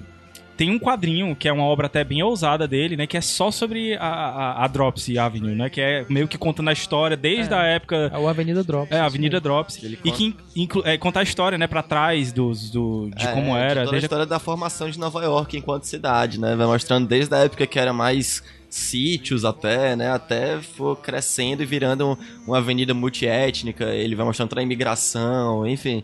É, que é outra característica do Eisner, que não tá entre os cinco motivos, mas que é a história, né? Enquanto ele go- gosta de, de construir história também, o Eisner é historiador. Essa trilogia, né? Contrato com Deus, Avenida Drops e, e Life Force, né? A, a- a força da vida, eu acho mostra três lados do Eisner, né? Que é o, na minha opinião, que é o cronista em, em Um Contrato com Deus, né? O, o, o, o historiador, de certo modo, em Avenida Drops, e, e na Life Force o crítico social também. Sociólogo que é o, mesmo, né? sociólogo, de certo ponto. Que nessa, nessa história ele conta um pouco mais da... Da, enfim, da, ele faz uma certa observação social mesmo. Então, assim. Associação com a barata. Então é tal. uma coisa que isso de certo modo tá incluído no, no que tu fala de versatilidade do Sim. Eisner, né? Que, enfim, ele tem vários lados, várias facetas.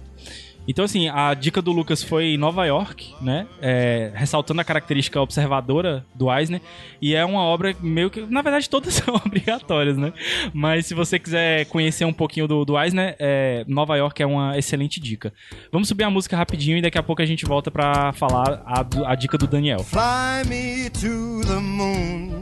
Let me play among the stars. Let me see what spring is like on Jupiter and Mars.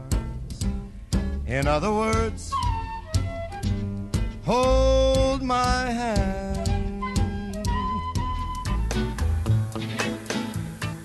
People, people who need people are the luckiest people Iradex Podcast de volta. E assim, se no quarto motivo a gente falou da observação do Eisner sobre a cidade, e a cidade era o personagem da, do, do Nova York, agora a gente vai falar, na verdade, dele observando pessoas, né? E aí a dica do Daniel com pessoas invisíveis, né? É, na verdade é sobre a sensibilidade dele em relação ao ser humano. E aí, quando é, vocês me convidaram e falaram dessa, dessa ideia né, de indicar cinco motivos para se conhecer o Will Eisner, eu achei complicado, porque é, é muito difícil fazer uma seleção é, em meio a tantas obras boas. E eu escolhi Pessoas Invisíveis ah, como uma obra simbólica, na verdade, de várias outras que ele trata ah, da natureza humana e, e com um olhar muito muito peculiar, né? Muito dele e, e, na minha opinião também muito diferente, que é focar e prestar atenção e dar atenção àquelas pessoas que passam despercebidas pela grande maioria, Uhum. né? As pessoas invisíveis. E nós estávamos conversando, assim, é é um álbum como todos os outros álbuns dele, assim, lindíssimo, é uma graphic novel, são três histórias, se não me falha a memória, Isso, né, três. reunidas no mesmo álbum. A minha, a minha predileta é a história de um, de um homem comum que lê o jornal, né? E ele lê o obituário do jornal e ele vê que ele tá no obituário do jornal, mas que ele não morreu. e, e ele liga pro jornal para avisar que não morreu. ah, e, e ele não é, ele não é ouvido e aí isso, isso leva a uma, uma reflexão assim muito profunda na minha opinião que é a questão assim da, da relevância desse cara, do ser humano, né? Assim, quando você é, morrer, né? Você vai fazer falta para quem, né? O que é que o, o que é que isso significa, na verdade, né? É, essa, essa questão da, da Você é finitude, né? visível. Você é visível realmente para alguém de verdade? Isso mexeu muito comigo, assim como mexeu outras obras, né, em outras histórias, como A Força da Vida que vocês citaram. A- tem um diálogo entre um cara e uma barata, um diálogo não, um monólogo, né, de um cara olhando uma barata que está lutando pela vida enquanto ela tá de cabeça para baixo. E eu gosto muito de pensar sobre, sobre a vida. Eu sou uma pessoa que gosta muito de, de filosofia e, e eu senti isso na, na obra do Eisner mesmo antes de, de estudar mais a fundo esses assuntos. E isso mexeu demais comigo. Mexeu, de- me- mexeu comigo como, como leitor, mexeu comigo como ser humano e mexeu comigo como autor também. Eu passei a olhar o outro de uma maneira diferente. Nós conversávamos, conversávamos aqui em off, né? Você falou que a gente conversou muita coisa em off sobre pessoas uniformizadas, né? As Aham. pessoas uniformizadas, elas se padronizam e elas Se perdem, perdem, né? perdem a individualidade. Eu trabalho num, numa torre comercial de um shopping há 15 anos e eu percebo como essas pessoas elas têm uma personalidade mais clara quando elas estão chegando ou saindo do trabalho com as roupas próprias, né?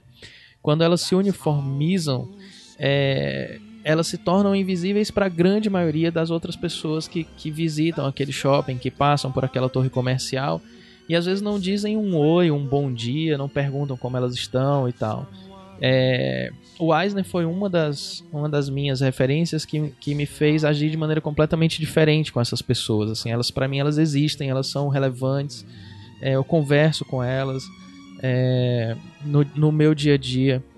E, E elas têm histórias também, né? elas têm histórias riquíssimas, assim. Tem uma pessoa que eu gostaria de citar aqui, até em homenagem a ele, mas eu, eu- eu não vou citar o nome porque eu não tenho a autorização dele, e, ele, e eu não citando o nome, ele vai servir simbologica, simbologicamente como é, uma referência para vários outros. Ele é um zelador do, do Del Paseo que eu conheço há muitos anos, né? Há pelo menos 10 anos.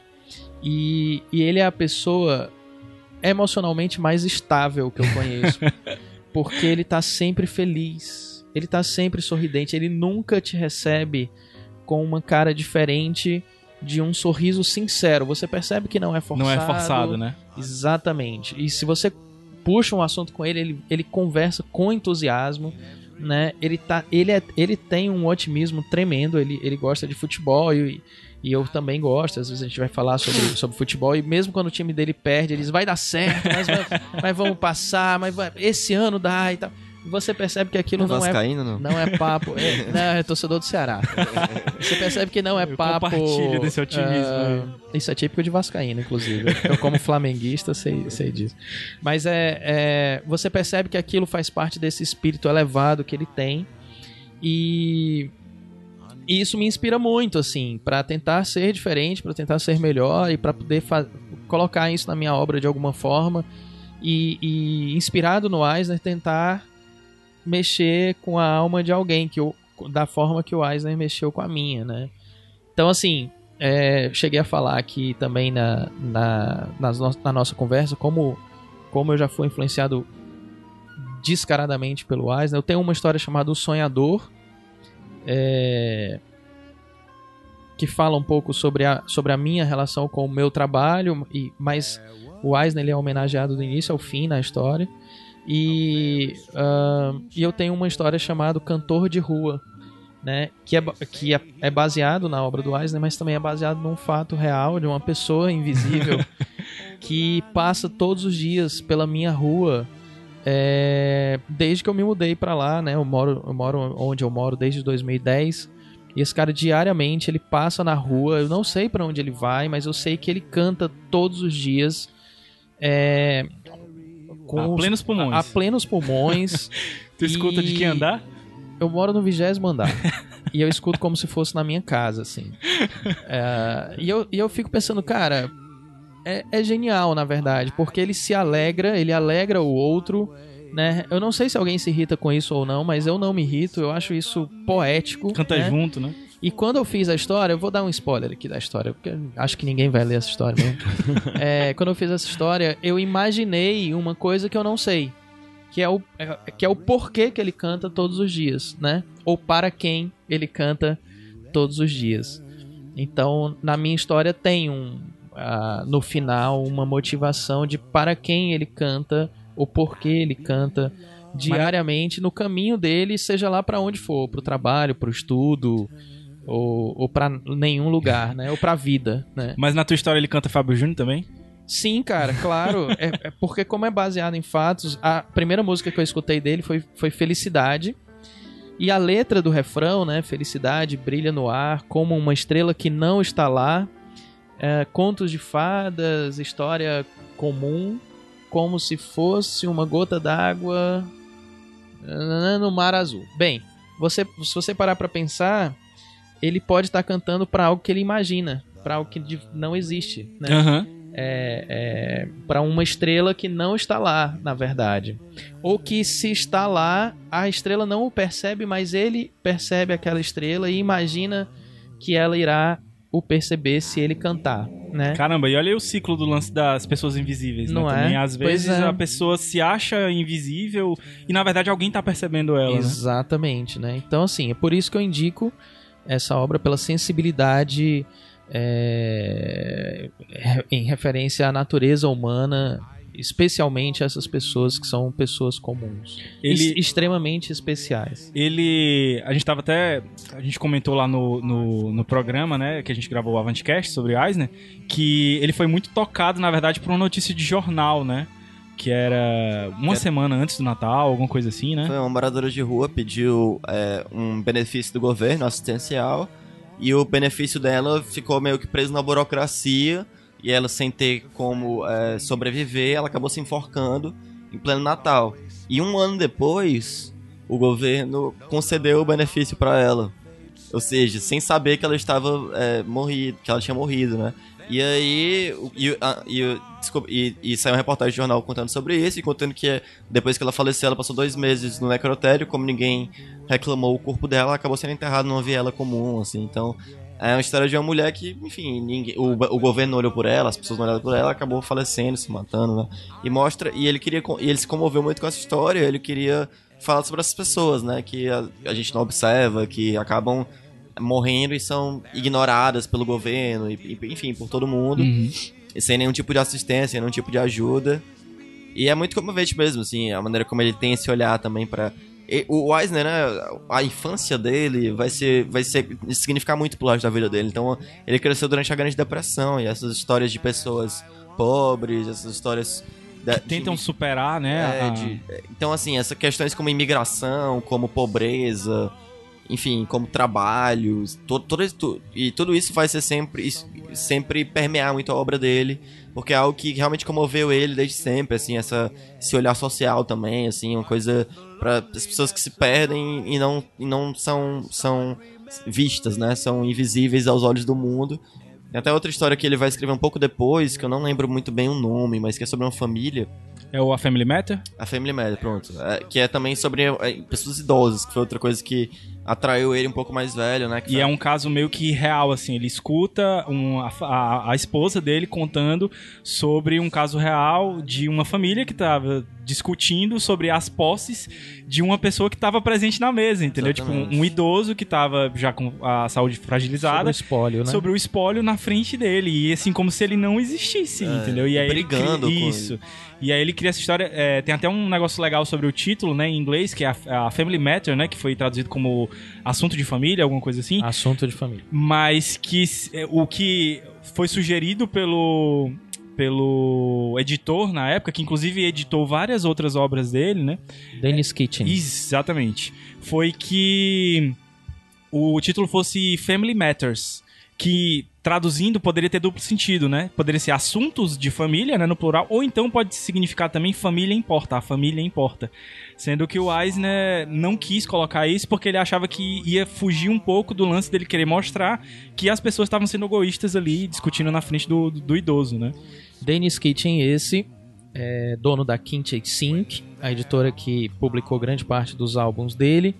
Ele era artista underground e estava presente naquele evento na década de 70 que Aham. inspirou o Eisner a voltar a, a fazer quadrinhos. E segundo o depoimento do próprio Dennis Kitchen, o Eisner o ensinou, deu lições de negócios para ele, inclusive contratuais e etc, que claramente o influenciou a montar uma editora e conseguir lidar com, com os quadrinhos como um negócio e não como um artista underground, maluco, etc. Assim, E né? com contratos que pareciam muito com os contratos dando os direitos Is- pros autores. justos, né, Isso, digamos assim, justos. né, contratos que, que fossem justos para os dois lados. Aham. Então é muito curioso assim como, como as- a, a vida do Eisner também é linkada com a vida de vários outros artistas. Aham. Então, assim, essa é a. Foi a dica do, do Daniel, né? O Pessoas Invisíveis, é, ressaltando a sensibilidade do, do Eisner. A gente vai subir a música rapidinho e aí a gente volta daqui a pouco só pra falar um pouquinho mais do, do um pouco mais da vida do Eisner e a gente fazer as considerações finais, que o programa já tá bem longo.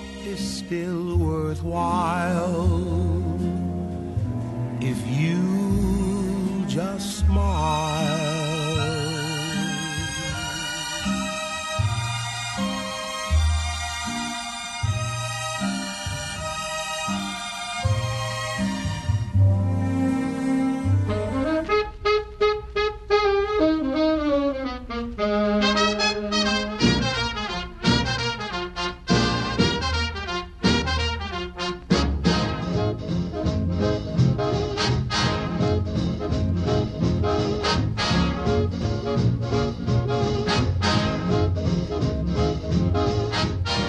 Iradex Podcast de volta. Então aí, a gente deu as- os cinco motivos de porque você deve conhecer e depois gostar, com certeza, de Will Eisner. Só recapitulando, foi então a inovação, o poder de reinvenção dele, a versatilidade, a observação e a sensibilidade.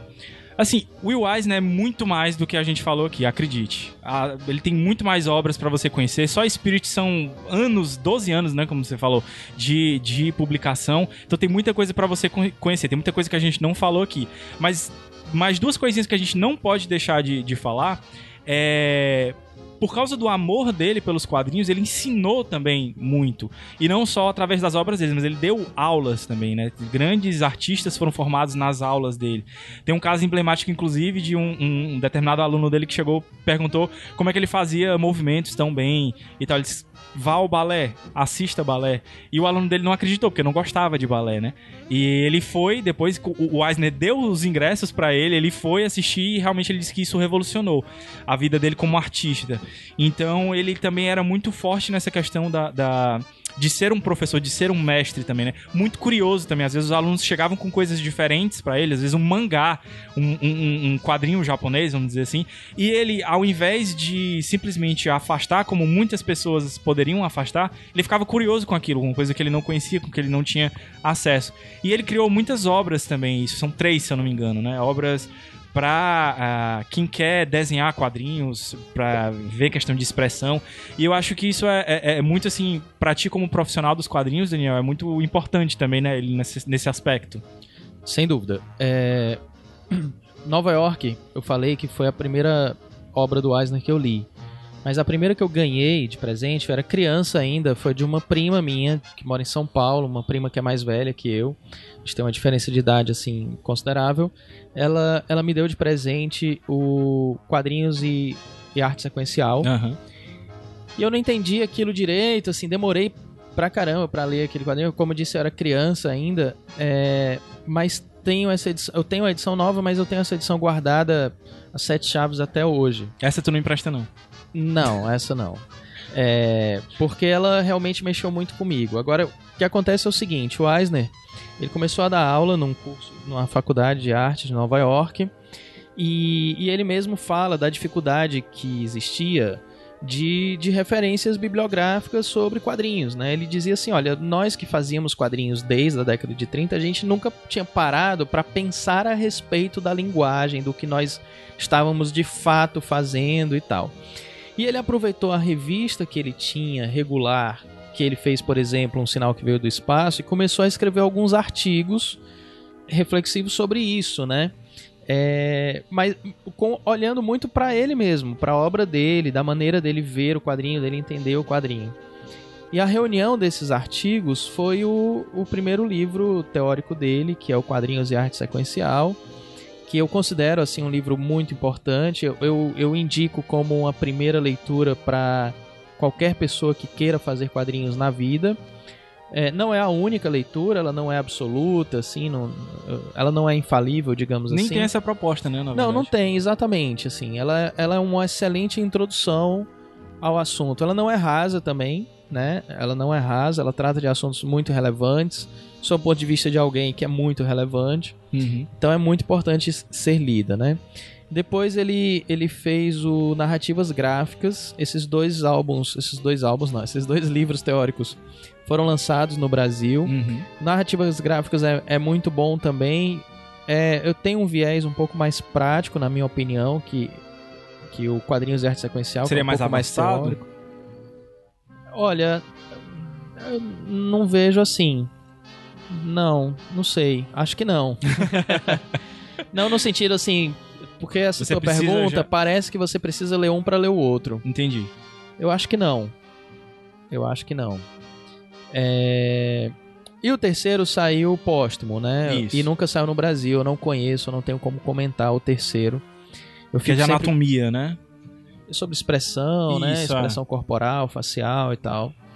Aí eu não sei. Aí nesse caso eu, não, eu, não, eu me resguardo a não, não comentar por mas não deve, conhecer. Mas deve ser muito interessante porque a própria expressão era uma das características dele, do desenho dele, né? Você às vezes. E ele é, pega muito isso do teatro também, né? É. É, muito, é interessante para você ver como nos outros dois álbuns como ele pensava aquilo, uhum. né? Assim, ele não tem uma postura de autor de autor teórico que tenta se distanciar do, do objeto estudado e, e tenta ser, digamos assim, é, isento na sua análise, né? Não, ele, ele é talvez o personagem principal de todos esses, esses livros teóricos dele. E realmente ele tem um trabalho extremamente expressivo porque ele sempre acreditou que o quadrinho estava mais próximo do teatro do que do cinema, por exemplo é, incluindo principalmente em termos de atuação dos personagens, né?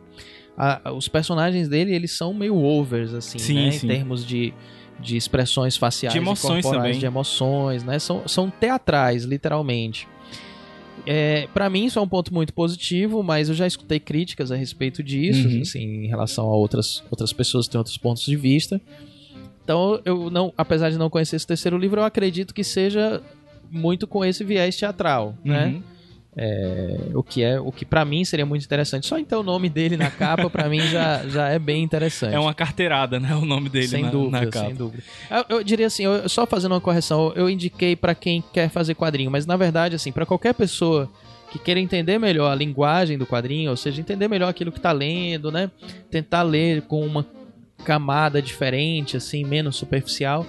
Também é uma leitura gostosa, é uma leitura cheia de, de exemplos práticos. Tem vários, várias histórias do próprio Eisner lá. Aham. Tem uma que é que é com o texto de Hamlet, né, de- com um cara em cima de um, de Essa um, é bem, é bem de clássica. um prédio e tal, que ele tenta provar que o quadrinho é, funciona com qualquer texto Uhum. e etc. Então, assim, é uma leitura interessante para todo mundo, na verdade. É- São livros também muito, muito, muito universais, não só para quem está na academia, nem, nem só para quem quer fazer quadrinho profissionalmente. Eu indico para todo mundo mesmo. Cara, É, só uma pequena questão, a gente falou do termo graphic novel, né? E outro termo que tá nesses livros é o arte sequencial, né? Que é uma discussão Isso. pequenininha sobre isso, de como é outra coisa, outro termo que o Eisner quis emplacar nos quadrinhos, né? Porque é o tipo da coisa, lá nos Estados Unidos os quadrinhos é comics, né? E ele se sentia até, é, de certa forma, revoltado de, por exemplo, escrever uma história como Contrato com Deus, que relata a morte, por exemplo, a tem muito da morte da filha dele, né? E chamar aquilo de comics, né? Comics de comédia, assim, de. de enfim, é aquilo ali. e Isso era quase ofensivo. só chamava às vezes de funnies, né? é, Também. funnies também, enfim, relacionado muito à comédia, à diversão. E aí ele criou esse termo arte sequencial pra retratar que quadrinho é simplesmente a, enfim, sequência de quadros, né? Então não, não significa necessariamente uma história engraçada, uma história de, eh, enfim, é, pode ser uma coisa dramática, pode ser, enfim, é, é- é muito da esse nome tem muito da jornada dele de querer ampliar o que significa quadrinho, né? Não só super-herói, não só aventura, não só de, é, comédia, podendo ser, inclusive, ter os temas mais dramáticos e trágicos até. Pois é, cara. É, como eu tava falando, eu acho que a gente conseguiu convencer, pelo menos alguém, que, que, que o Will Eisner é necessário. Mas eu queria aproveitar já pra agradecer ao Lucas. é, ter topado a ideia maluca da gente fazer assim, de, meio que de última hora também, né? Ia ser sobre outra coisa que tu tinha topado, e aí mudou pra Eisner e disse, não, aqui é a minha praia mais. Então eu queria agradecer demais, Lucas, e dar o teu último recado aí sobre por que que Eisner precisa ser lido. Cara, eu acho que a gente fez um panorama geral muito bacana, assim, a gente conseguiu trazer vários elementos dele. E o Eisner é isso, assim, é um cara que conse- conseguiu, assim, é, exumar os cadáveres das pessoas que não são enxergadas, assim, trazer uma... Ele conseguiu, ao longo da vida dele, perpetuar a vida de, de, de, de muita gente que ele observou durante a vida dele inteira, que, de pessoas que a gente nunca teria tido contato e vidas que a gente nunca teria tido contato, mas que ele conseguiu mostrar pra gente um pouco, assim, da realidade é, dele, dele próprio e das pessoas que ele conheceu enquanto americano, judeu, imigrante, pobre. Enfim, essa, e, e- e esse potencial dele de criar mundos e criar mundos de, com sensibilidade social e com sensibilidade estética, observacional assim tão grande, trazendo técnicas de outros quadrinhos, de outras linguagens, do cinema, do teatro, da dança. É, e, e trazendo e explorando a própria linguagem dos quadrinhos da- de uma maneira que não tinha sido explorado, ele conseguiu fazer uma obra de imensa que consegue tanto pelo seu conteúdo, que é um conteúdo é muito tocante, muito sensível, muito importante, mas pela sua forma também de expandir a linguagem dos quadrinhos, de fazer coisas revolucionárias, técnicas. Então ele até chama quadrinhos de arte sequencial, acho que é técnicas do quadrinista, né? Que enfim, ele coloca também como subtítulo. Nisso de ele conseguir es- explorar a linguagem, assim. Então é um cara que eu- no começo eu abri falando que as pessoas às vezes não sabem, talvez por que, ele é o, o grande nome dos quadrinhos, porque que o nome do prêmio maior dos quadrinhos é o seu nome. Acho que a gente conseguiu explicar um pouco sobre isso, por que, ele é tão grande, por que, ele é tão importante. E é isso, assim, le- leia as obras desse cara, porque realmente acrescentam muito, como o Daniel falou do Bill Watterson, que é outro gênio também, e o Eisner serem coisas que, enfim, se você não lê isso, você não é bem, se você não gosta disso, você não tá bem da cabeça. É Até é legal porque o Watterson é aquela coisa mais jo juvenil, mais divertida, e o Eisner embora também tenha algumas histórias coisas, tem muito Sim, de ele escreveu histórias pra, dramaticidade. pra criança. Então você pega esses dois lados, assim, realmente são dois quadrinhos que. Se você lê essas duas coisas e você não gosta desses dois lados do quadrinho, então realmente não, é- eu não, não sei é- o que é que você vai fazer.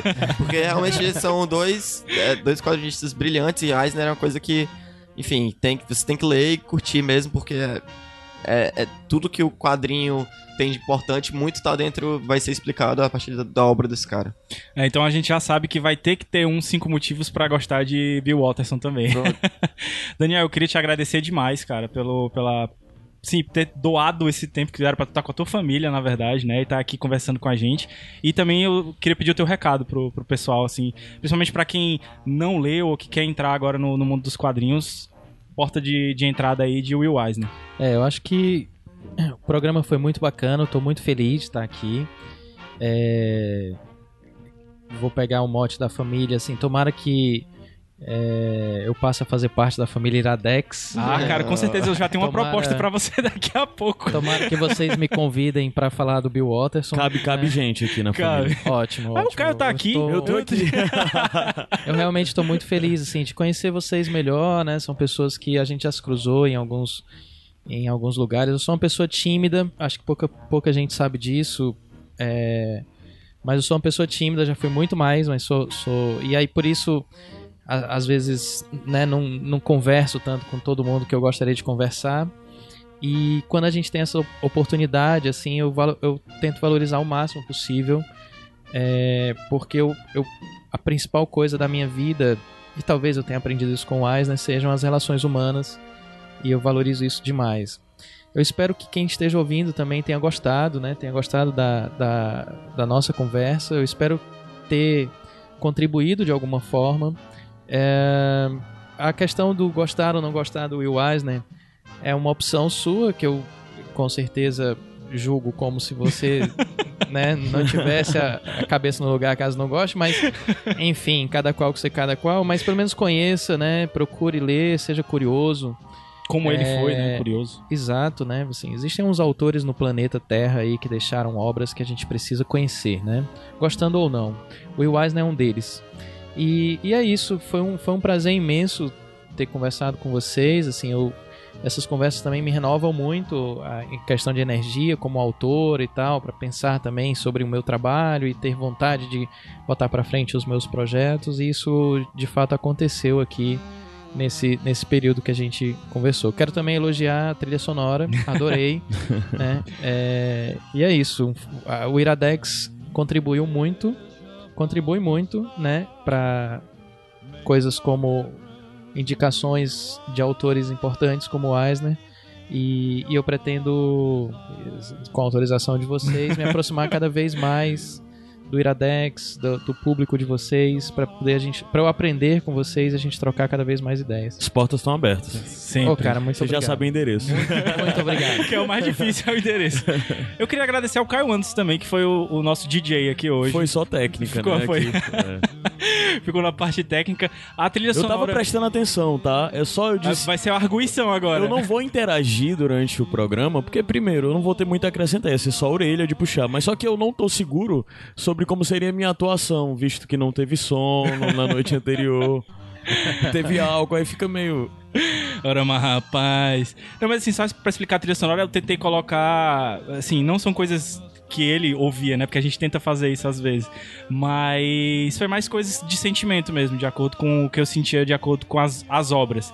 Então, esperamos que vocês tenham gostado desse programa um pouco diferente, um pouco mais longo também. Vamos já aprender, de, de acordo com o feedback de vocês aí, se a gente tem que fazer menor e tal, se tem que ser em vez de 5, 3, sei lá, mas a gente quer que seja 5.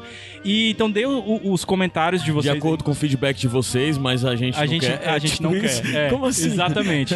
Ditatorial. É, não, mas o feedback é importante pra gente Claro, poder saber Pra se. gente poder ignorar, né? pra gente saber se, se vai dar certo essa ideia ou se a gente vai simplesmente colocar aí vocês vão ter que escutar de qualquer jeito. então é isso, pessoal. Eu fui Gabriel Franklin. Caio Anderson. Lucas Aquino. Daniel Brandão. E é isso, um beijo e até a próxima. Like a bolt out of the blue, fate steps in and sees you through. When you wish upon a star your dream